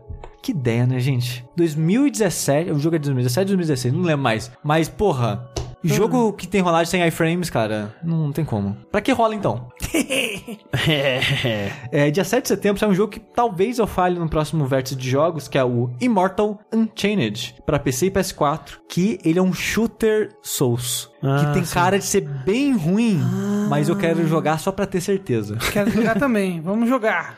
É, o Rafa vai gostar, vai jogar várias vezes. Não, vai ser tipo Death's Gambit, eu vou ficar triste. Quando o jogo é ruim, eu normalmente não fico bravo, eu fico triste. Eu fico, porra, que tristeza, olha que Ah, mas potencial triste, tristeza, mas começou de novo, né? Comecei, quero jogar em stream, já falei. Eu só tô... Eu come... Olha só, eu queria dizer que eu comecei ele no PS4. Aí, sabe aqueles livrinhos que você ganha porcentagem de ataque contra o chefe? Eu peguei um e não apareceu o que eu peguei. Deu um bug, um glitch que não contou. Oxi! Dele- Deletei o jogo na hora. Sem sacanagem. Foda-se aquele jogo. É, mas esse Mortal, ele é tipo um. Ele tem arma melee, mas ele tem mais foco em jogo de tiro mesmo, né? Em terceira pessoa. Só que, cara, tem barra de estamina. Então você atira, você vai gastando barra de estamina. aí você tem, tipo. É que cansa, né, apertar o gatilho? E você tem que rolar pra esquivar do tiro, e tem inimigo que é melee, então você enrola, rola pra longe, pra né, esquivar, né? Então, tipo, é um Dark Souls com arma de fogo, parece ruim, mas é curioso. Aí vai ser o jogo do ano, vamos ver. É. É. Dia 7 de setembro, Marvel's. Homem-Aranha, é a liberdade, a independência do Brasil. E essa semana fecha com NBA Live 19. Uou! Pra PS4 e Sony. Mas olha só, é o jogo que vai abrir a, a temporada de jogos de esporte. Porque na semana que vem, Eita. não começa com o esporte, mas começa com o port de Switch, que todo- toda semana tem, agora 20, né? É o Dust Elysium Tale. Ah, que legal, nunca joguei esse jogo, sempre tive vontade. Também nunca joguei. É furry, né? É legal, mas é, é bem furry, assim. E é, o André já feio pra caralho. É, eu acho horror... horroroso. A arte dele é horrorosa, mas é um jogo bem legal. Mas você gosta de furry? Eu gosto. Mas, né, tem, fur, tem fur bonito e tem fur feio. É assim, se for não me incomoda tanto. Assim, não muito. É que raposa com peito é algo que você... Ah, É, então, acho estranho, mas não tem nenhum problema. Se as pessoas gostam, né? Bata a sua punheta. É. Assim, eu ganhei esse jogo na Plus, no PS4, não joguei até hoje. Não é agora que eu vou jogar no Switch. É verdade. Mas não é pra quem quer tá aí. Aí, dia 11 de setembro, pra PC, PS4, Switch, Sony, NBA 2K19. Oh, não! Eba! Outro portezinho pra Switch, dia 13 de setembro, Bastion. Olha aí. Olha, aquele jogo que você joga com um robô que tem um passarinho no ombro? Isso, Exato, exatamente. que alguns diriam, eu, que é o melhor jogo da daquele jogo de Super Giant. Games. Exatamente. Depois de Transistor. Mas o Transistor também vai sair, né? Vai, Switch. mas não agora. Ok. Mas vai. Quero jogar, Bastion. Eu não É um vou- bom jogo. Não, Boa joguei um trilha. pouquinho no PC e depois parei. A trilha de Best é melhor do que a do Transistor. E isso eu concordo. Mas o jogo do Bastion é melhor que o Transistor. Isso eu não concordo. Porque Bia- ba- o Transistor é muito bom, não. Vamos ser sinceros aqui, né? Mas o André tem pôster, agora ele tem que falar que É, o jogo tem é que falar, bom. é. Não, ele É, comprou gastei até o USB, dinheiro. que é a armazinha que abre e Aí, vira um ó, USB. viu? Agora já gastou dinheiro nisso, Já gastei. agora tem, Tem que falar defender. é bom. Tem que defender. Outro porte de Switch, esse eu quero, que é o Wasteland 2 Director's Cut, dia 13 de setembro. Olha aí. Witness 2? Wasteland 2. Ah, caralho, já vai lançar o Witness 2? Eu gosto do Rafa, que ele é o ouvinte que não entende o que eu falo. então ele já pergunta, já Exato. corrige para as pessoas. Obrigado, quer dizer, de nada. Aí dia 14 de setembro, um jogo que talvez o André faça um vídeo, porque eu acho que é mais a cara dele, ele fez vídeo do jogo anterior, que é o Shadow of the Tomb Raider. Ah. Dia Ah, 14 já de vai lançar? Tô animado? Não. Também não. Hum, Ninguém tá animado. Acho que não, ninguém. Eu não gosto. Assim, é legal, sabe? É legal. Você gostou, você gostou dos outros dois? É, é, é, pra falar do Tomb Raider, você tem que fazer com uma voz bem aguda, assim, porque é legal, né, cara? O primeiro é legal. então é legal, né? É, Assim. não- é, daquele jeito. Eu acho que, que eu- acho que falta Tomb em Tomb Raider. Eu acho que é isso que Não, tá assim, faltando. você jogou o segundo? Não. Tem bastante. Não. É- é- É é um- porque que é o segundo, o segundo lançou exclusivo pro Xbox One no primeiro ano, eu não comprei. Mas agora já tem PS4. Então, mas aí quando lançou eu já não queria mais, entendeu? Não, um bom jogo. Os dois são bons, só que eu fico muito triste porque a Lara Croft é muito chata, a atriz que faz ela é péssima, a história é horrível, o mundo é chato, neve. O segundo é só neve, neve, neve, o mundo inteiro é neve. Esse outro vai ser floresta. Floresta é mais legal que neve, né? Mas um é floresta. é, mas floresta então, já e tem montanha. floresta. É, não, mas mundo é mais legal, é mais variado. Mas olha só, já, esse já vai ser pra PC e PS4 Sony no, dia. Ah. E agora, pra encerrar, uma coisa que eu, eu ia falar que interessa pro Rafa, porque é jogo exclusivo, Nintendo, Switch. Ah, é, é jogo ruim, interessa. Mas não. eu nem sei se ele jogou esse jogo, acho que ele nem jogou o jogo. Que é o Xenoblade Chronicles 2 Torna The Golden Country, que é o DLC do. É, é um standalone, na verdade, né? Não. Ele é um outro jogo, basicamente. Mas assim, eu não joguei o primeiro porque é muito anime, né? Fanservice, e eu não queria jogar mesmo. Peraí, como assim, Rafa? Você assiste Boruto? Eu não assisto. Assim, gente, vamos acabar com esse mito aqui. Eu não assisto Boruto. Eu assisti um episódio que era muito bonito. Você assiste Dragon Ball Super? Já acabou, não assisto mais.